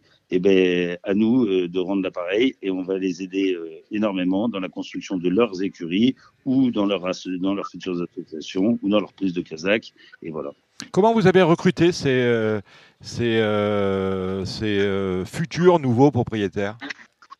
Eh bien, on les a recrutés euh, euh comme, comme on a pu recruter tous les nouveaux propriétaires, c'est-à-dire qu'à partir du moment où, on est transparent et qu'on on dit la vérité, et, ben c'est facile, il n'y a pas de mauvaise surprise, ils savent à quoi s'attendre, et donc bien évidemment, euh, ben, un cheval, euh, c'est un être vivant, donc euh, ben, quand ça se passe bien, c'est merveilleux, et quand ça se passe mal, il ne faut pas que ce soit une surprise. Donc, donc on, on, leur, on, on, leur a appris, on leur explique, et, et au final, au final quand on sait les choses, eh ben, on, est, on est forcément moins déçu, on sait à quoi s'attendre. Donc quand, quand ça marche, c'est splendide, mais quand ça marche pas, voilà, il, ça, ça peut arriver. Et le but, c'est que c'est qu'on les mette dans les meilleurs rails, dans les meilleurs, euh, dans les meilleurs circuits. Et c'est, et c'est là où euh, va être notre rôle, c'est de leur permettre de pouvoir euh, toucher des, des, des, génétiques intéressantes et, et surtout qu'ils aillent dans les meilleurs circuits possibles. Eh bien voilà qui est dit. Euh, Stéphane Delomo, vous intervenez au titre de, de directeur technique. Euh, quel est votre rôle autour de, de cette, euh, bah moi, pour cette innovation? Je n'ai pas plus conseillé que ça, mais j'ai beaucoup aidé Romain dans, dans, ses initiatives parce qu'il a pas de, il a évidemment pas le temps de gérer tout ce qu'il vient de vous expliquer. Euh, moi, j'avais aussi pas mal de, de, de, personnes intéressées par le milieu qui demandaient qu'à découvrir les choses, mais qui n'étaient pas forcément euh, accueillies comme il fallait. Là, enfin, on, il y a une idée, des initiatives qui sont faites pour accueillir comme il se doit des, des, des futurs propriétaires. Donc voilà, moi je fais partie de ce, mécanisme, j'en suis, ravi. On en parlait tout à l'heure avec Jean Biju. Est-ce qu'on on, on disait qu'il était aujourd'hui plus facile qu'hier de devenir propriétaire Est-ce que il faut encore alléger les différentes procédures qui vous mènent au propriétariat? Est-ce qu'il faut simplifier toutes les démarches pour, créer de grandes euh, euh, écuries de groupe euh, Ou est-ce que pour vous, le cadre légal qui régit tout cela est, tout à fait satisfaisant? Romain. Alors, moi, moi si je peux me permettre, je, pense que le cadre est, normal. la plus grande difficulté, c'est d'être bien conseillé évidemment, c'est comme quand on fait une écurie, c'est comme quand on monte une société. Il y a forcément de l'administratif, il y a forcément des, euh, de la papasserie à faire, mais, mais, mais, mais, c'est normal. S'il n'y en avait pas, ce serait, ce serait anormal. Ce serait, ce serait la bérésina. Donc, bien évidemment qu'on on, suit un, code, on, on suit euh, un système. Et donc, euh, ben, soit on s'adapte au système, soit on n'y va pas du tout. mais pour, pour, pour que ça se passe facilement, il faut être bien conseillé. Et c'est ce que je vous ai dit tout à l'heure, il faut être dans les bons rouages, euh, avoir euh, les bons conseils, et, c'est toujours plus simple. Jean Biju. Euh, Jean, Jean Biju. Alors, salut Jean Biju, tiens, il nous écoute, Jean Biju. Jean, Dindy. C'est le même volume. Oui, mais vous êtes plus grand. Oui, mais Jean a maigri. Bonjour Jean. Bonjour Romain. moi, je peux qu'applaudir à, une initiative comme ça, d'autant plus que euh, depuis un peu plus de 30 ans, je fais partie d'une écurie de groupe euh, dans le même esprit, qui s'appelle l'écurie Abus, que depuis plus de 30 ans, euh, chaque année, le jour du, prix du Jockey Club, on a invité, du jour du prix de l'Arc de Triomphe, on a invité au pied du Moulin de Longchamp des gens extérieurs aux courses pour les faire venir aux courses à cette grande journée vitrine de l'Arc de Triomphe et que euh, bah, je peux dire que ça marche. C'est-à-dire que sur les centaines de gens qu'on a invités, euh, il n'y en a pas autant qui, sont, qui ont passé le cap de devenir propriétaires. Mais par exemple, dimanche, on va vibrer euh, dans le Primoré Gillois parce qu'il bah, y a la génération suivante de ceux qui on a nourri à la passion des courses. Invictis Un Indivi, donc avec toute la bande Fraguier, Nadaya, sous le trait. et que bah, voilà, on va vibrer avec eux parce que finalement, c'est le produit de ce genre d'initiative. Alors, ils ont un environnement familial favorable aussi. Mais c'est le produit de ce genre d'initiative et je peux dire que ça marche et bravo parce que c'est par, par ce système de parrainage qu'on y arrive. La même question à Stéphane. Stéphane, vous avez été au, contact euh, parce que vous avez fréquenté euh, des entraîneurs, des propriétaires, parce que vous avez été euh, un agent de jockey, je lisais, avec un effectif, une écurie assez pléthorique, vous de votre côté. Est-ce que vous trouvez que le, cadre légal est tout à fait satisfaisant aujourd'hui? Ou il faut, est-ce qu'il faut, pour venir sur des, des écuries de groupe, peut-être alléger les, le cadre réglementaire? bah, Tout à fait satisfaisant. Allô, allô, tu es retour, Stéphane? Oui, on a été coupé. Voilà, voilà. Ben, tout à fait satisfaisant, euh, forcément. Dans, tout, dans tous les systèmes, on trouve des, points négatifs et des points positifs. Mais euh, voilà, ce que vient de dire Romain, ça résume parfaitement, euh, ça résume parfaitement la situation. dans, dans, tout système, il y a de l'administratif des trucs un petit peu chiants à faire. ça, voilà, il n'y a pas d'autre mot. mais ce qui compte, c'est d'être bien conseillé. Et l'exemple que M. Dindy vient de donner de, de Martin de Fraguier, Nicolas de Fraguier, Pierre de Fraguier, Marcy de Soultray, euh, bah, c'est l'exemple parfait de ce qu'on veut faire. Voilà, c'est la jeune génération qui a envie de faire partie du, système, qui a envie d'avoir des chevaux. Aujourd'hui, là, ce week-end, ils vont vivre un moment assez exceptionnel. Il y a trois semaines, je crois qu'ils ont déjà vécu quelque chose de super. Et, nous, c'est ce qu'on veut. Euh, c'est ce qu'on ce veut réitérer, c'est ce, ce, genre de système. Donc, moi, je ne pense pas que ce soit quelque chose d'impossible aujourd'hui de propriétaire. Il suffit de, de, le vouloir. À cœur vaillant, rien d'impossible. Mais ben voilà, à cœur vaillant, rien d'impossible. Jean, qu'ils sont dans une bonne main. ça y est. Je, je, bug, excusez-moi. Je crois qu'ils sont dans une bonne main, puisque j'ai cru comprendre qu'ils allaient peut-être s'associer ou qu'ils étaient en train de s'associer avec Patrice, euh, Patrice Détré. Donc euh, voilà, la boucle est bouclée et euh, la boule de neige grossit. vous voyez, c'est une jeunesse qu'on ne retrouve pas, par exemple, au plat. J'ai l'impression. Elle peut, elle peut. Elle, peut, elle pourrait. Euh, messieurs, vous restez un peu avec moi. On va, faire, euh, on va donner quelques petits chevaux parce que c'est important, les chocos, à nos auditeurs. Euh, je vous suggère de. vous êtes d'accord, hein, Stéphane, Romain? Vous êtes avec moi pour ça? Ok, super. On va attaquer la journée dimanche et celle du, de l'Aïe Jousselin avec le RMC Découverte Prix Kant Schoenberg. On n'a pas encore les partants, bien évidemment, c'est dimanche, nous sommes jeudi. On enregistre avec un jour d'avance. Est-ce qu'on a des points d'appui Et Stéphane et, et et Romain dans ce qui sera le, euh, le gros handicap du jour. Ouais, moi j'aime beaucoup le. Stéphane. J'aime beaucoup. Euh, j'ai toujours aimé Capo di Monte, le, le Daniel Hamel. il est bas de tableau, il est numéro 16.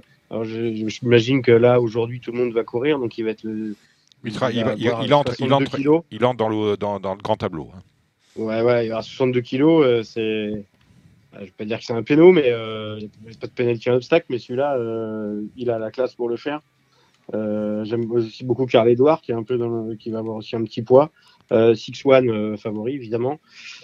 À 64,5, là, pour le coup, c'est donné. Et je mettrai Chichi de la Vega et Galopin de Balle. Vous avez vu quoi, Romain? Merci, euh, Stéphane. Dans, dans, alors, euh, sur quelle course? Parce que moi, j'ai pas du tout entendu ce qui s'est passé. Alors, ben non, mais alors, euh, on parle du, du, Z5, à savoir le RMC Découverte, Capo di Monte, Carl Edouard, Chichita Vega, sont les, les, propositions de Stéphane. Quelles sont les tiennes, si tu en as vu? Euh, non, alors j'ai pas du tout étudié la course. Bon, mais très bien. Non, mais sois pas navré. Il n'y a pas de partant de la, de la famille, hein. on est bien d'accord. Non, on est à Compiègne, là. Non, non, on, est dimanche, on, est dimanche à Auteuil. Ah, dimanche à Auteuil, mm. parfait, top, j'y vais de ce pas. Non, non, euh, je passe. Je passe, eh bien passons. Là Jousselin. Là Jousselin, c'est euh, le grand cible, c'est le, c'est le grand cible de Paris, version automnale, hein, bien évidemment, avec 5500 mètres. Euh, on a un partant de la famille, on a Figuero, Romain. Ben, Figuero, on a, je pense qu'on l'a bien récupéré. On a retrouvé notre cheval. Euh, donc bien sûr, c'est un objectif. On lui oppose qui, euh, Stéphane Moi, je, euh, Figueroa, on est obligé de lui, opposer Franco de Port et Starlet du Ménil. Et Starlet du Ménil. allez, la, première, ce sera le prix fondeur Sinistra Race, 4400 mètres. Est-ce qu'on a vu quelque chose? On a, on a une belle course. Stéphane. Bah, ben nous, on a un eau de loi. Oui. Son objectif. Stéphane. Ouais, bah, moi je vois Space Militures. Euh, Virgo Célestin, homme de cœur, anneau de loi. Et loi de la barrière. Et, loi de la barrière. Le Bernard Secli, course de haie euh, pour des euh, chevaux âgés de 4-5 ans, des juments, des pouliches et des juments. Des juments. 10 au départ. Qu'est-ce qu'on joue, Stéphane? Bah, Hôtesse. Hôtesse du Chénet pour la famille, la succession brillant. entraînement de Marcel Roland. On oppose, on oppose qui à Hôtesse euh, du Chénet, Romain? euh, C'est c'est tactique. Hein. Euh, c'est pas évident. pour moi, je trouve ça assez ouvert quand même. À part Hôtesse du Chénet. ouais, Hôtesse du Chénet, bien sûr. On peut pas l'enlever. Hein. Les choses sérieuses commencent avec le Camp Bacérès et la grande course de des 3 ans. on va philosopher un peu, hein, Romain. Ouais. Ah. Ah oui, le philosophe, l'entraînement d'Arnaud Chaillet-Chaillet, la propriété de Jean-Michel Bazir. Ouais, il y a, après, bon, Saint-Donat, euh, on peut pas l'enlever. Il, a fait toutes les préparatoires. Euh, c'est, pour moi, c'est un incontournable. Et le, il y en a un euh, Willy Mullins, c'est exact. non, c'est pas Willy Mullins, c'est un. Quel est son prénom? C'est William. John Williams, le jockey, le propriétaire. Ah, on a. On parle, on parle bien de M. MacTig. MacTig, voilà, celui-là. MacTig, oui. Important. Ouais, MacTig, euh, c'est. Euh, on a MacTig, c'est Emelins, et on a Agaboy, c'est euh, Willy Mullins. Donc on lui opposera euh, ces deux-là. Euh, la 4, ah, c'est. Not, le... too bad, not too bad. Et Not Too Bad. Le Maurice Gillois, le grand Chess des 4 ans. La Belle aussi. On... Que fait-on, Stéphane? Bah, Diamond Car, le favori logique, on peut pas l'enlever. Euh, si moi je la, manigance, la manigance la dernière fois, elle, fait quand même quelque chose de, super. Elle, elle, peut peut-être le battre, enfin, ou le faire galoper, je sûr, mais le battre, je sais pas. Mais voilà, le, pour moi le jumelé c'est ça. Et, et, puis derrière, on va mettre un, un Divi et un Divi ici au Madrid. Pour la jeunesse. Pour la jeunesse. pour, pour, la jeunesse. Et puis en en, libéral comme ça, je, vois bien Jésus RSL. Il a quand même gagné, euh, qui a fait quelque chose l'autre jour, euh, qui a, fait une belle ligne droite l'autre jour. Romain, vous amendez? Ouais, Moi, je suis entièrement d'accord avec, euh, avec, Stéphane. Et eh ben voilà. Je pense que la manigance peut faire courir quand même Diamond Carl. Ouais, peut-être elle peut le battre, hein. c'est pas, franchement pas impossible, hein. je serais pas surpris. Quoi. Maintenant, Diamond Carl, il est impressionnant de, jour en jour, il est impressionnant. Et là, on, va voir ce que ça donne euh, réellement dans un, ce que ça donne réellement dans un groupe 1 avec un rythme de groupe 1, de, week-end de groupe 1. Euh, on sait que les courses sont un peu différentes ces week-ends-là. Et peut-être que le rythme de cette course-là va, sera un petit peu plus. Il sera pas dans je pense que Bertrand aura du mal à la garder dans sa bulle très précieusement derrière les chevaux pour pouvoir faire sa pointe. Il va falloir le sortir de son train un peu plus tôt que prévu. Donc c'est là où la jument peut, tirer son épingle du jeu. On va aller samedi avec, euh, on a une réunion de 8 courses, on est en réunion 3. Euh, avec des, euh, on commence un tôt hein, sur le coup de midi. Est-ce que le Grand Prix d'automne se résume à trois candidatures, celle de Telem, d'Hermès B et bien évidemment de l'autonomie? Qui prend la parole? Stéphane ou Romain? Euh, On va laisser Stéphane. Stéphane. attends, j'ai plus d'ordinateur. Euh, ouais, j'ai plus d'ordinateur. Ah zut, t'as cassé euh, l'ordinateur. moi, je veux bien commencer. Alors Romain. très sincèrement, il y a Télém, il a fait une rentrée quand même assez exceptionnelle. Mmh. pareil, je, je pense qu'ils ont bien récupéré leur cheval. Euh, Hermès B, bon, c'est un, un, champion, on peut rien dire. Euh, moi, je verrais bien, euh, je verrais bien une belle revanche entre Hermès B et TLM, parce que Hermès B, euh, c'était pas une course de préparation, enfin, c'était pas une, une, course de rentrée. Euh, TLM, euh, il, il, avait sucé les roues tout le temps et il a, il a montré sa pointe. Donc là, je pense qu'ils vont être plus au combat les deux. Et je, je mettrai plus Hermès B devant TLM cette fois-ci et l'autonomie troisième. Vous validez ou vous n'êtes pas d'accord, Stéphane? Ouais, mais euh, ouais, ouais, je valide complètement. Et euh, Folsom Prism en tant qu'arbitre, comme d'habitude. Euh, euh, ouais, ouais, non, je valide totalement ce que tu viens de dire. Mais voilà qui a dit. Allez, on dégraine la réunion avec euh, une classe 2, c'est le coq gaulois. Est-ce que vous avez vu des choses, Romain? Bah, Le coq gaulois, nous, nous, on court.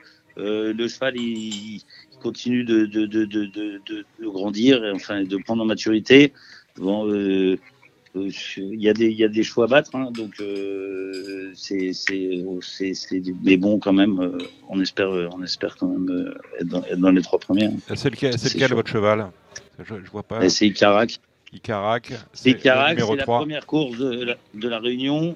Euh, en plus, euh, on a un bout avec Team Spirit, donc si, si, on pouvait ouvrir le bal, ce serait extraordinaire. Ce serait, ce serait, ce serait bien pour votre initiative, la deuxième. C'est le prix. Ah, ah, bah ce serait. Ah oui, Stéphane, vous avez quelque chose à ajouter?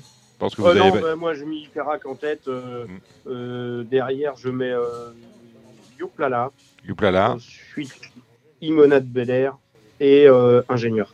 Très bien, la deuxième, une classe 2 pour des poulains et des pouliches de 4 ans. On est sur les sur 3600 mètres, Romain.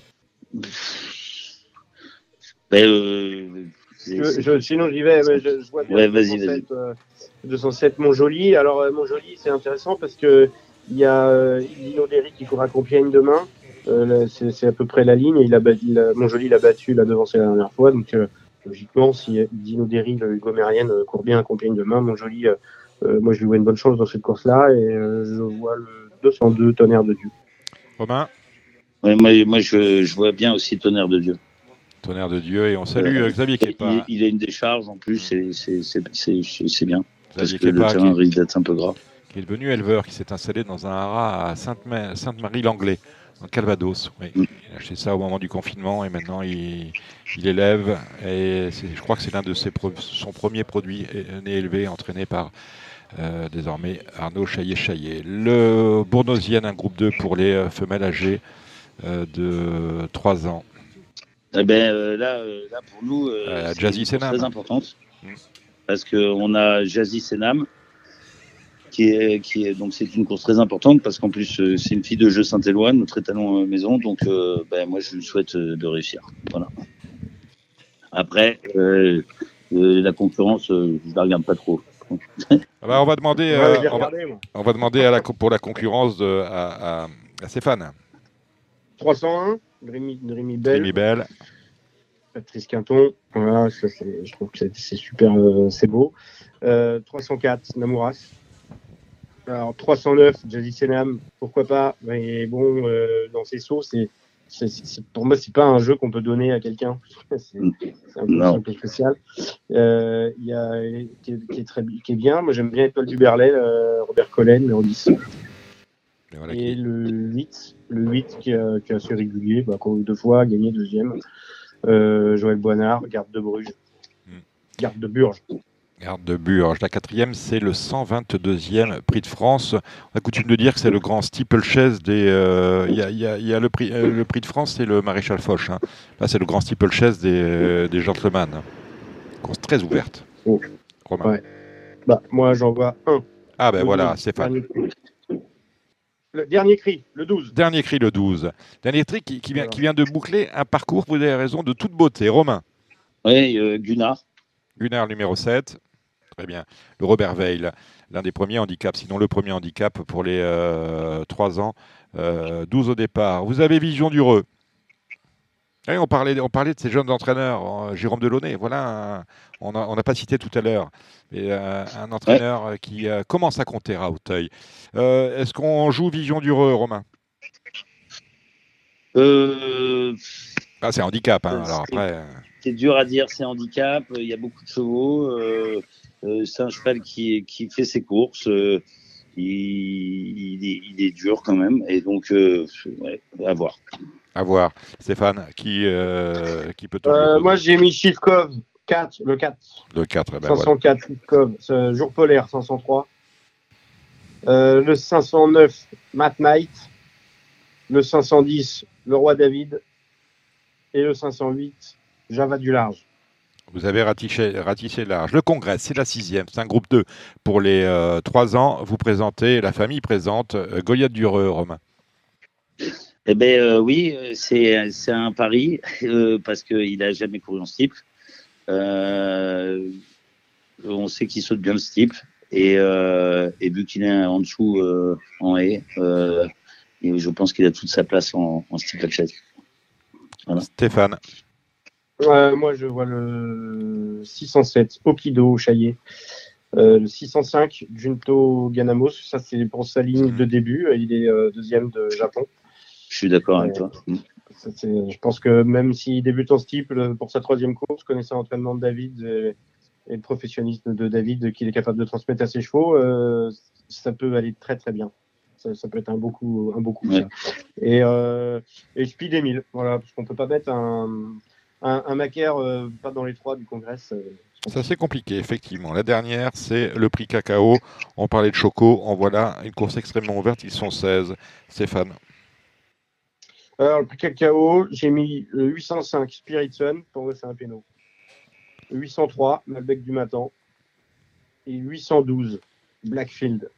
Romain, on amende Ouais, on amende. On amende. Qu'est-ce qu'on rajoute? Non, non, euh, on va rajouter. on peut rajouter euh, Écoute en tête euh, le 9. Tu vas rajouter qui? Écoute en tête le 9. Il vient de gagner. Et, et Always Love You, non? Always Love You, euh, Always Love You, si, si, si, si. Moi, tu vois, enfin, moi, j'en ai fait que trois parce que j'ai un peu survolé cette course-là, mais, mais euh, oui, Always Love You, pourquoi pas. Euh, avec le poids, tout, moi, je trouve que c'est un bon engagement. Ouais, après, beaucoup de partants, il n'y a pas trop de métier au Messieurs, vous avez été fantastiques. Demain, il y a une réunion d'obstacles à Compiègne. voilà, on, on est sur euh, les 72 heures de l'obstacle si on compte Compiègne. Euh, vous avez, euh, on ne va pas détailler toute la réunion. Est-ce que vous avez vu au fil des courses des, de très belles cartouches? On commence avec Stéphane. ouais, et ben ça commence dans la deuxième course. Wimper, le, la Genette Macaire. Wimper, voilà, l'As. Ensuite. Le, 202, Lyon Kirikou. Oui. Et le 203, Jouvencel. D'accord. Quoi d'autre? Euh, euh, je, fais toute la réunion Non, non, non, mais vraiment les choses dont vous êtes sûr, hein, pas toutes les courses. Hein, euh, les chevaux que vous avez entourés et, stabilotés. Ouais, ben, j'ai entouré le 309. Oui. D'accord. Des charges, 363 kilos. ouais, c'est un lot qui n'est pas mauvais, mais je pense qu'elle peut le faire. D'accord. dans la quatrième, j'ai vu quoi? J'ai vu que je dise pas de conneries si on doit en donner qu'un. Bah, si, elle est ouverte, on, euh, J'ai vu le 402 euh, Java Chaillet qui a gagné de 16 longueurs euh, avec son binôme au sable, ça je trouve ça très bien. Et là c'est un petit un Labourgard, Twin Mona, entraîné par Donatien de Bourgard, débuté cinquième dans un lot qui je pense tient la route à Saint-Brieuc. comme on sait que les, chevaux de Donatien ont toujours une marge de progression. Euh, s'il vient à Compiègne, c'est pas pour rien. Donc, à mon avis, ça, c'est très bien. Très bien. 408. Euh, 501, voilà, je pense que ça, c'est le cheval de la course. 4 Nantais. Ok. 607, cheval de la course, Marie Costala. Marie Costala, hein, pas confondre. Ouais, et dans le croche, pour s'amuser, euh, je vais, moi, je, vais, je vais jouer mon copain Alain Chitret, euh, on your mark, le 705. Euh, c'est juste parce que c'est mon pote, hein, sinon peut-être que je ne jouerai pas. Et ce qui est amusant à voir, c'est Roi Mage, qui court en cross. Roi Mage qui court en cross, c'est effectivement le Grand ouais, Chess Country de Compiègne. Quelques petits chevaux repérés, Romain? Euh, non, pas du tout, j'ai pas étudié la réunion. Ah ben voilà, au moins vous avez la franchise de le dire. Moi c'est pareil, je n'avais pas étudié, donc on va s'en remettre au conseil de jeu de notre ami Stéphane Lomo. Stéphane Lomo, merci d'être passé par Radio Balance. J'ai toutes les responsabilités sur les épaules. Eh ben ouais, c'est toi.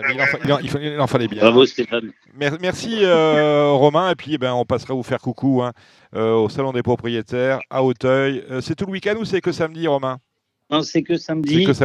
C'est que samedi. parce que le dimanche, euh, bah, dimanche, euh, c'est dimanche, c'est on est au boulot. Et voilà. bah oui, oui, parce qu'il y, a des chevaux. Il y a des chevaux. Exactement. donc, dimanche, c'est quand même un gros objectif. On va être sous pression, donc euh, voilà. Merci d'être passé euh, à Radio Balance pour euh, ces 48 heures de l'obstacle. Cette émission se poursuit avec Cédric Philippe qui va nous parler. On a un peu de plat ce week-end avec notamment, notamment des réunions. La réunion de Toulouse, il va nous parler du Z5 et du Phi de l'air principalement. Merci Dominique, à très très bientôt. Salut Romain, salut Stéphane. Merci Dominique. Merci, à bientôt.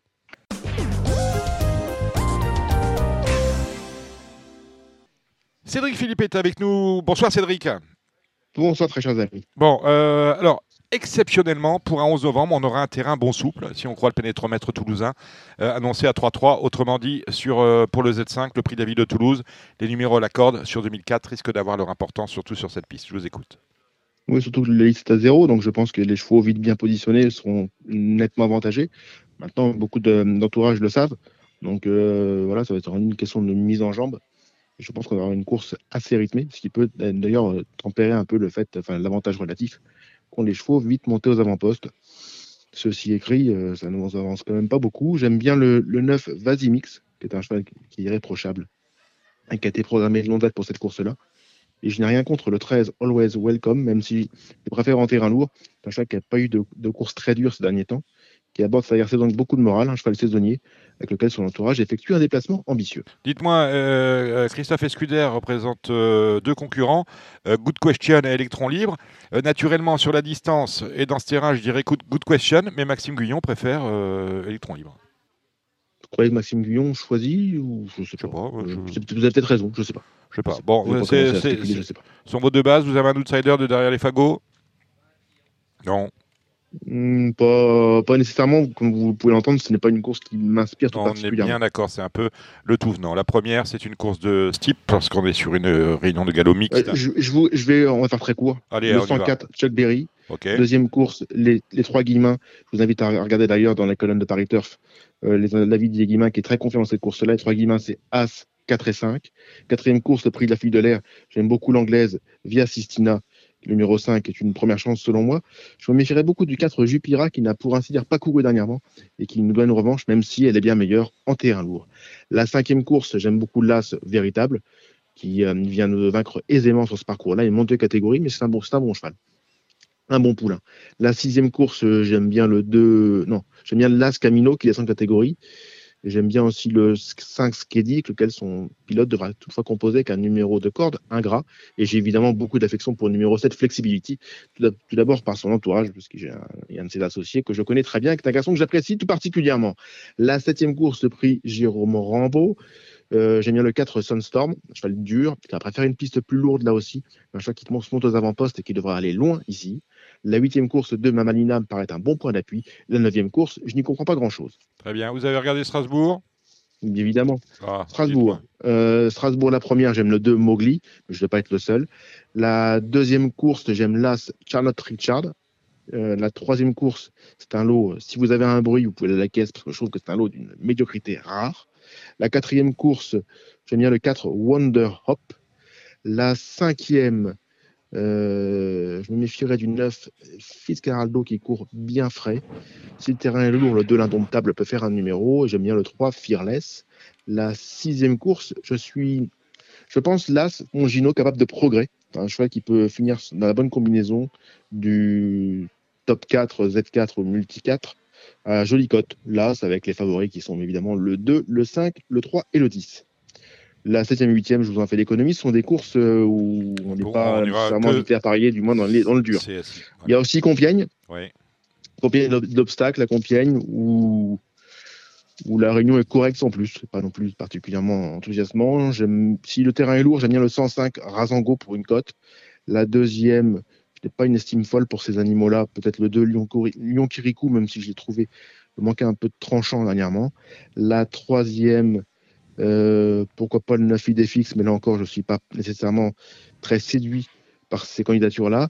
Le 411, Maora Beach, j'ai senti que François Nicole l'aimait bien. S'il ne gagne pas là, il gagnera le prochain coup, mais c'est une pouliche à suivre, selon lui. La cinquième, euh, ça vient un peu de tous les côtés, c'est une course difficile à étalonner. Euh, pourquoi pas le 6, Giscard Spam, mais c'est une course vraiment très ouverte. La sixième, Hmm, la sixième, qu'est-ce que j'avais vu? Euh, Le 7, Marie Costala, j'ai senti que François Nicole aussi, il a été assez, assez confiant. Marie Costala, il ne faut pas se tromper. Hein. devrait bien courir, mhm. selon lui. Et la septième et dernière, le grand cross, c'est, euh, je suis pas fan du cross de Compiègne qui ressemble pas vraiment à un cross à mes yeux. Moi, j'aime le cross de Cran, j'aime le cross de Pau. C'est un long danger. Je suis là, manque un peu de sélectivité. Voilà pourquoi je n'ai pas d'avis sur la question. Mais regardez Nancy euh, samedi? Non Non. Non. Bon, voilà. Bah, vous avez fini, quoi, en fait. C'est magnifique. Tout est voilà. ça. Il n'y a plus qu'à. Je peux vous dire un, mot sur samedi au si vous voulez. Euh, oui, bah, allez-y. On je vous donne un, chat de parcours. 106 ingénieur, 205 Mercinette, 304 Namour As. La quatrième course, on peut être un peu surpris que le prix de France devienne un petit handicap pour Gentleman Rider. Mhm. C'est une course qui avait un autre, euh, avait de notre relief, Exactement. et quand même un petit peu plus de, de cachet par le passé. Euh, le 404 H-Cup Collonge. Le 506 Vision du Rhum paraît bien placé. Le 605, dans, le congrès, j'en donne deux. Deux débutants en steep, parce que je trouve que les chevaux concourus en steep n'ont pas vraiment euh, particulièrement séduit. Voilà pourquoi le, 5, Runtos Gagnamos, peut euh, faire bien, faire d'emblée, comme le 8, Goliath Dureux.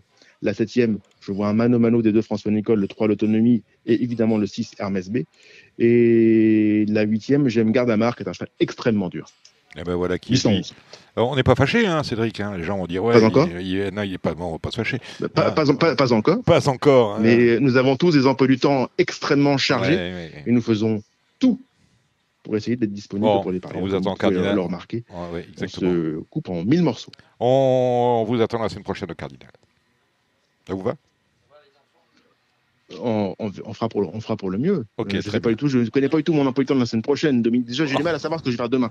Bon, bah écoutez, en tout cas, bon, bon week-end du 11 novembre, mon cher Cédric Philippe. Euh, à très bientôt. Cédric Philippe de Paris Turf qui était avec nous. Gilles Curens pour moi, surtout, c'est euh, l'essentiel. Eh ben voilà, il, vous écoute. Je t'écoute et je te fais un gros bisou, mon Cédric. Et n'hésite pas, le jour où tu as un gagnant, je suis encore joignable. Eh ben, Merci Gilles, quel bonheur. Ce sera lundi. Allez, salut Cédric. On, va maintenant, on va maintenant, rester avec euh, Gilles Curins. On va parler du débat qui nous avait animé la semaine dernière. Euh, on avait reçu, vous vous en souvenez, euh, Pascal Boé, président du syndicat national des propriétaires auto, qui s'était organisme qui s'était prononcé contre le déferrage des chevaux. Ça a beaucoup fait jaser dans les, les cursives. Gilles Curins n'était pas là, mais il tenait à préciser certaines choses. Euh, par rapport à ce qu'il avait euh, entendu. Et à la fin de l'intervention de Gilles, qui nous parlera de ces deux chevaux euh, qui courent à Bordeaux lundi, on, écoutera religieusement les pronostics pour les réunions de trop du week-end, signé Alexandre de Koopman. Marre de parier sans jamais être récompensé? TheTurf.fr est le seul site à vous proposer un vrai programme de fidélité, accessible à tous et quels que soient vos types de paris. Rejoignez-nous dès maintenant sur TheTurf.fr. Bon, Gilles, un débat qui était très animé euh, la semaine dernière avec euh, le CNPT qui s'exprime, qui s'exprime, qui prend position contre le déferrage au total des chevaux. On, a, on rappelle hein, aujourd'hui euh, les trois ans, les deux ans et trois ans, on plaque, on ne défère pas, on peut déférer au début d'année des quatre ans, le 1er, 1er janvier. On a eu de très belles interventions, je pense assez judicieuses, et de Pascal Boé qui défendait la position de son syndicat. et une très belle défense d'Alexandre de Koopman et de Jérémy Lévy.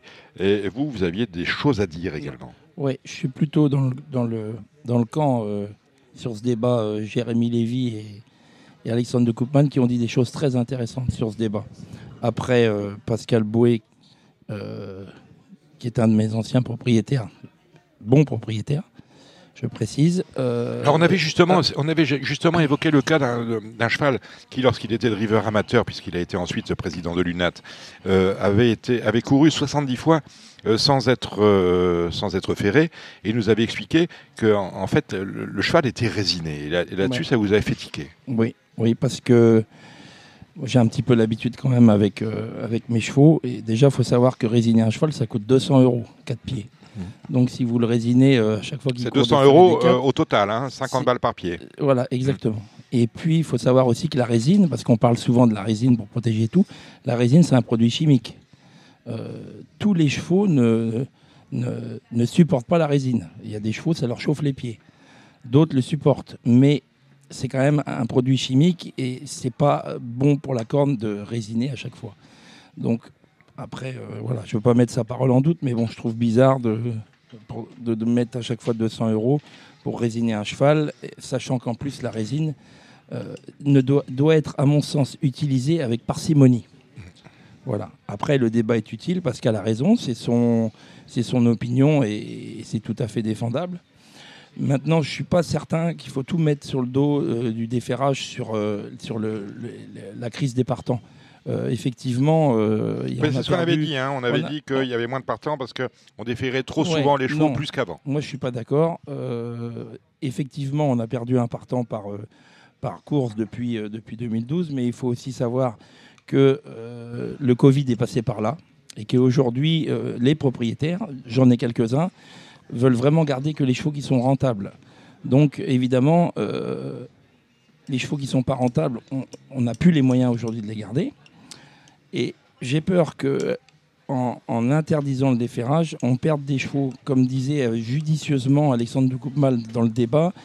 Aujourd'hui, il y a des chevaux qui sont très panards, qui, ont, qui, qui vont entre guillemets que déferrer, parce qu'ils ont des problèmes d'allure parce qu'ils se font des croche-pieds un petit peu. Et est-ce que, euh, est que ces chevaux-là, on va pas les perdre euh, Est-ce qu'en faisant ça, en interdisant le déferrage, moi, il y a des chevaux que je garde parce qu'on va pouvoir les déferrer à 4 ans parce que je sais qu'ils vont être performants, parce qu'ils vont beaucoup moins se toucher dans les genoux, parce que euh, vu, les aplombs, ils sont voilà, ils n'ont pas, pas de bons aplombs. Donc ces chevaux-là, on va les perdre, parce que ces chevaux-là, qu'est-ce qu'on va dire à nos propriétaires, à nos gentils propriétaires? On va leur dire, bah, écoute, on peut pas le garder parce que comme on peut plus déferrer, Malheureusement, le cheval ne va pas être compétitif, il ne va pas être rentable. Donc je pense qu'on va perdre, à interdire le déferrage, on va perdre des partants. Après, il faut, bien se dire qu'il n'y a pas euh, l'excuse de dire euh, on n'a plus de chevaux parce qu'on les défère. C'est faux. On, on, depuis 2012, ça a beaucoup évolué et les chevaux travaillent beaucoup plus dur aujourd'hui qu'avant et surtout beaucoup plus tôt. Euh, aujourd'hui, dans les allées de Grosbois, il y a des L, des deux ans qui, sortent et qui travaillent déjà et qui sont tous les jours sur la piste. Donc, je pense que le fait qu'il y ait moins de chevaux dans les vieux chevaux vient aussi du fait les chevaux sont attelés beaucoup plus tôt et bien évidemment, quand tu commences très tôt, euh, tu finis souvent pas très tard.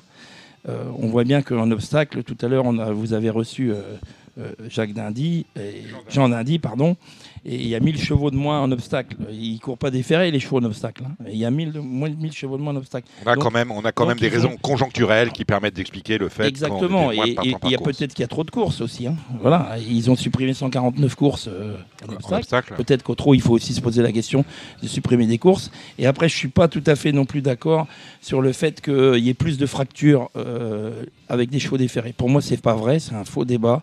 Euh, tout le monde sait que ma, ma, femme est vétérinaire et qui est spécialisée en orthopédie. Et non, je, m'excuse, mais il n'y a pas plus de fractures du fait que les chevaux courent déferrés. Moi, j'ai 25 chevaux à l'entraînement. Les trois quarts de mes chevaux courent déferrés. Ça fait 10 ans que je suis entraîneur. J'ai jamais eu de, de, fracture du pied.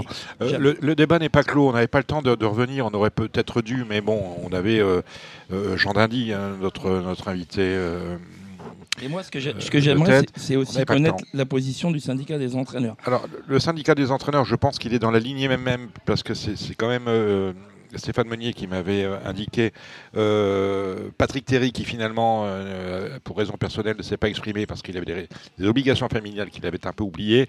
C'est Stéphane Meunier qui m'a qui m'a conseillé de me rapprocher de Charles Motier, qui finalement s'est exprimé sur la question en s'opposant à cette mesure qui consisterait à imposer le ferrage.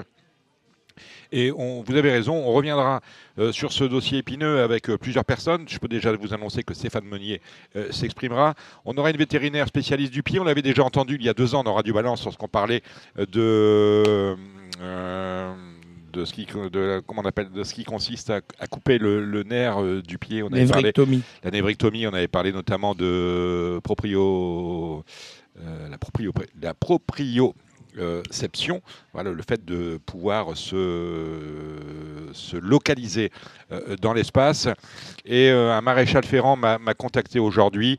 lui, ça s'exprimait je suis pas trop pour les maréchaux ferrants qui s'expriment, parce que ferrer, déferrer, c'est toujours travailler et c'est toujours facturé. Donc euh, euh, l'intérêt d'un maréchal ferrant, c'est qu'on défère finalement. Mais euh, lui s'appuie sur des études du CIRAL. On l'entendra également dans Radio Balance. Bref, je vous promets, c'est là où je voulais en venir, je vous promets qu'on reviendra lors de prochaines émissions sur cet épineux problème du déferrage, si j'arrive à le dire. On ne va pas vous demander vos pronostics puisque vous allez entendre dans quelques instants Alexandre de Koopman. En revanche, lundi, mon cher Gilles, vous allez à Bordeaux. Oui, lundi, je vais à Bordeaux. J'aurai un partant dans le Quintet qui s'appelle Gaz d'Ocagne, qui, possède une bonne chance. Je pense que le lot, est, le, lot est très relevé, mais le cheval reste sur trois victoires. Il est en forme. Il vient de s'imposer facilement. Il va se plaire sur ce tracé corde à droite. C'est un vrai droitier. Les pistes de Bordeaux est à son entière convenance. Donc je pense qu'il devrait, sans, faute de sa part, euh, terminer dans la combinaison gagnante, au moins, au moins dans le multi si ce n'est dans le quintet. Et puis je présenterai aussi un cheval qui s'appelle Joker d'Ocagne, un cheval très régulier, un poulain, un jeune cheval qui, qui fait toutes ses courses, qui n'a pas été très chanceux la dernière fois et qui normalement devrait monter sur le podium. Eh ben voilà qui est dit, donc on va suivre cela. C'est à Bordeaux, Bordeaux où a lieu le Z5, c'est euh, lundi euh, prochain. Avant de nous quitter, nous allons retrouver Alexandre de qui va nous parler des réunions du, de trop du week-end et notamment du Z5 organisé euh, ce samedi sur l'hippodrome de Vincennes.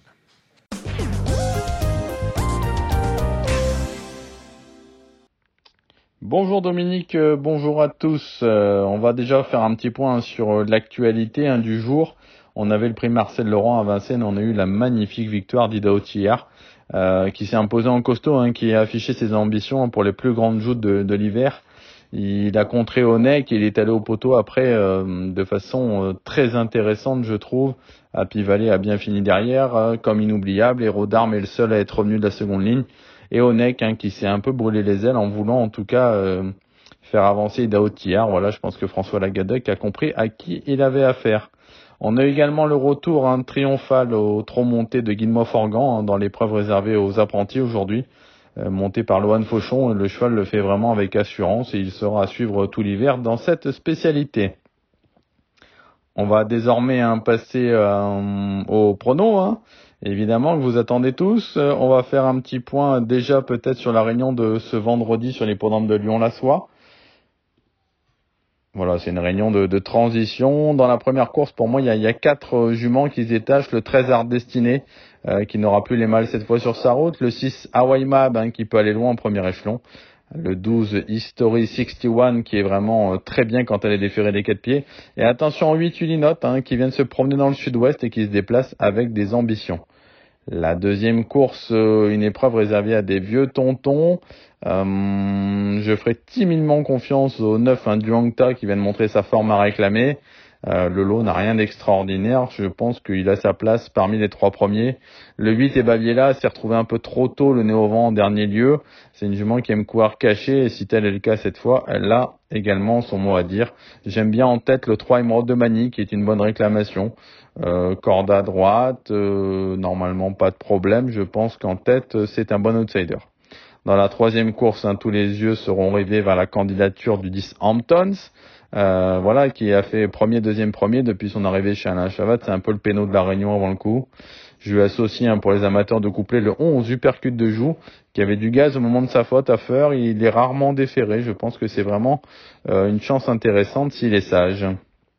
Dans la quatrième course, Gabi Gélormini a encore une très bonne chance. Il sera le partenaire du 16 Igual Blue, qui détient vraiment les meilleurs titres et qui n'est plus à présenter corde à droite. Euh, avant le coup, c'est le cheval de la course. Dans la cinquième, le 16, il y a du Goutier, une ancienne pensionnaire de Thierry du Val d'Estaing. Elle n'a certes pas été revue depuis le mois de juin, mais je pense que dans ce lot-là, ça peut largement suffire.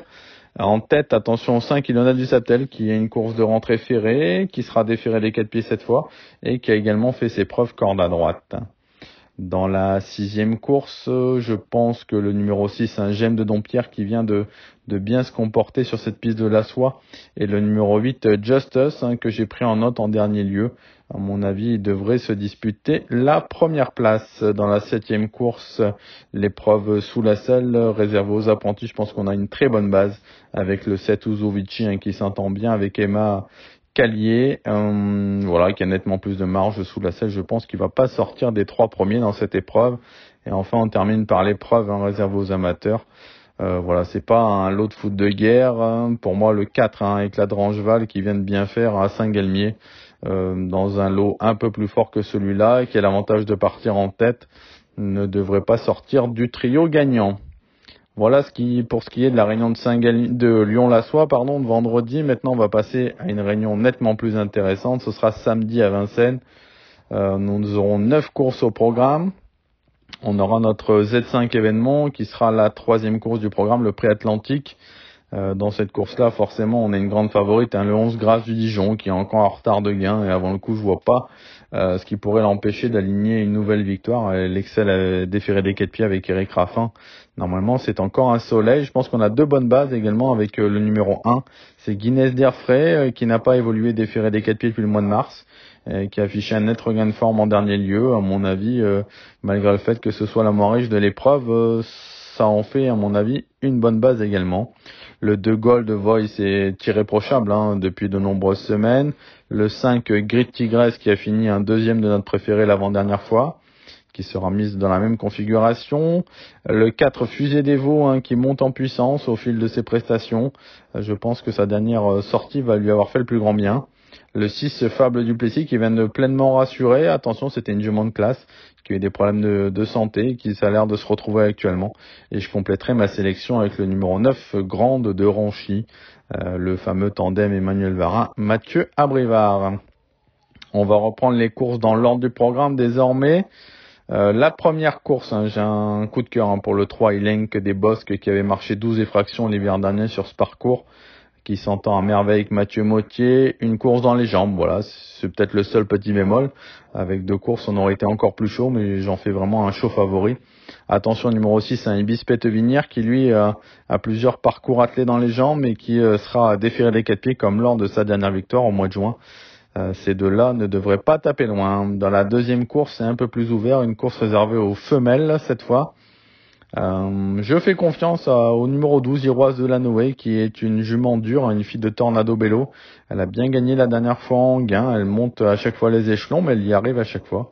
Il faudra battre le 4 Isia de Montgival, hein, qui s'est promené en dernier lieu en gain. Le chrono était bon. Je pense que le 11 inconditionnel est la jument de classe un peu du lot, mais qu'elle aurait été nettement plus performante. Corde à droite.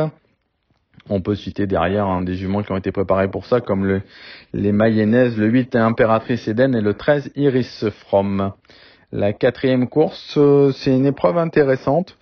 Hum, forcément, tous les yeux vont être rivés un peu sur le 5 Festival d'Orient. Maintenant, il fait quand même une petite rentrée. Euh, à noter que cette année, il n'a pas été battu en étant euh, plaqué devant et déféré derrière. Maintenant, voilà, il y a le fait qu'il n'a pas été revu depuis la fin septembre, donc ça fait euh, un mois et demi. Voilà, peut-être qu'il peut manquer d'un parcours pour gagner, mais en tout cas, ça fait partie des priorités.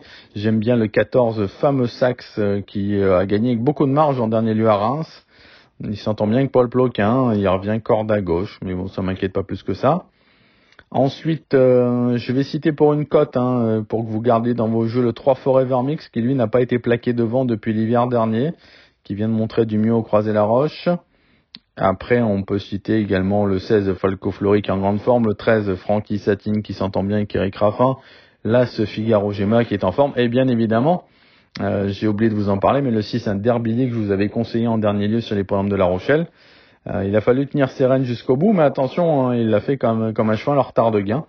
Donc ce serait pas surprenant s'il venait à refaire une très bonne prestation. Donc mettez-le, je le remonte nettement dans ma sélection en troisième position par exemple.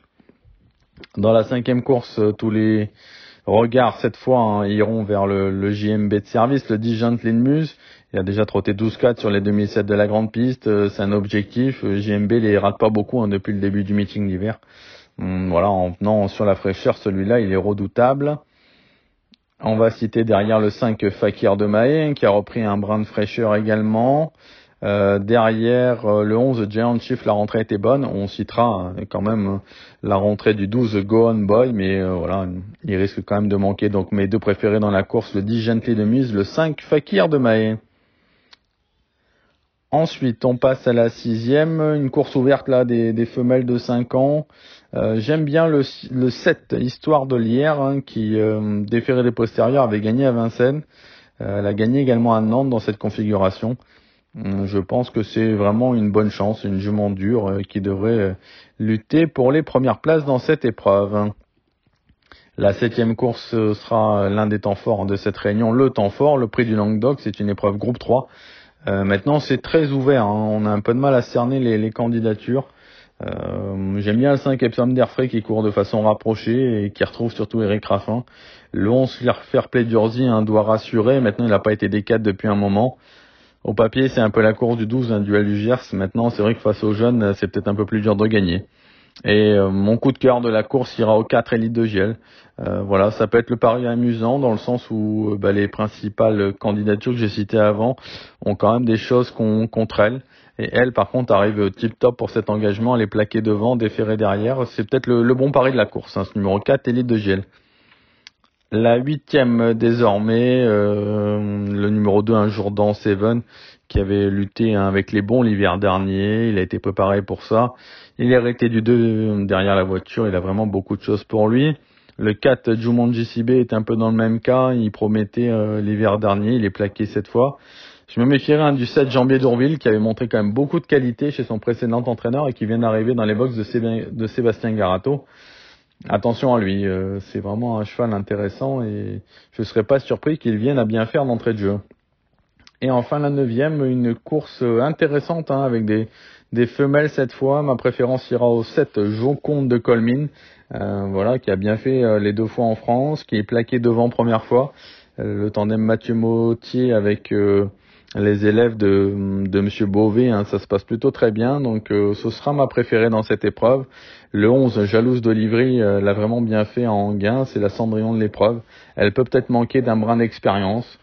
Euh, maintenant, c'est sûr que c'est une pouliche très intéressante et on va citer hein, le l'un de nos coups de cœur hein, dans cette émission, c'est le 5 Juana de Fonte hein, qui euh, cette fois est confié à David Thomas. une jument qui a montré de la qualité à, à plusieurs reprises et je trouve que dans cette épreuve, elle pourrait surprendre à très belle cote. On citera également le 6 Java du RIB et le 4 Jalousie de Lille. Eh bien écoutez, voilà hein, pour mes, mes sélections, hein, Dominique, de vendredi et de samedi, en vous souhaitant une très bonne émission et je vous dis à la semaine prochaine. À bientôt.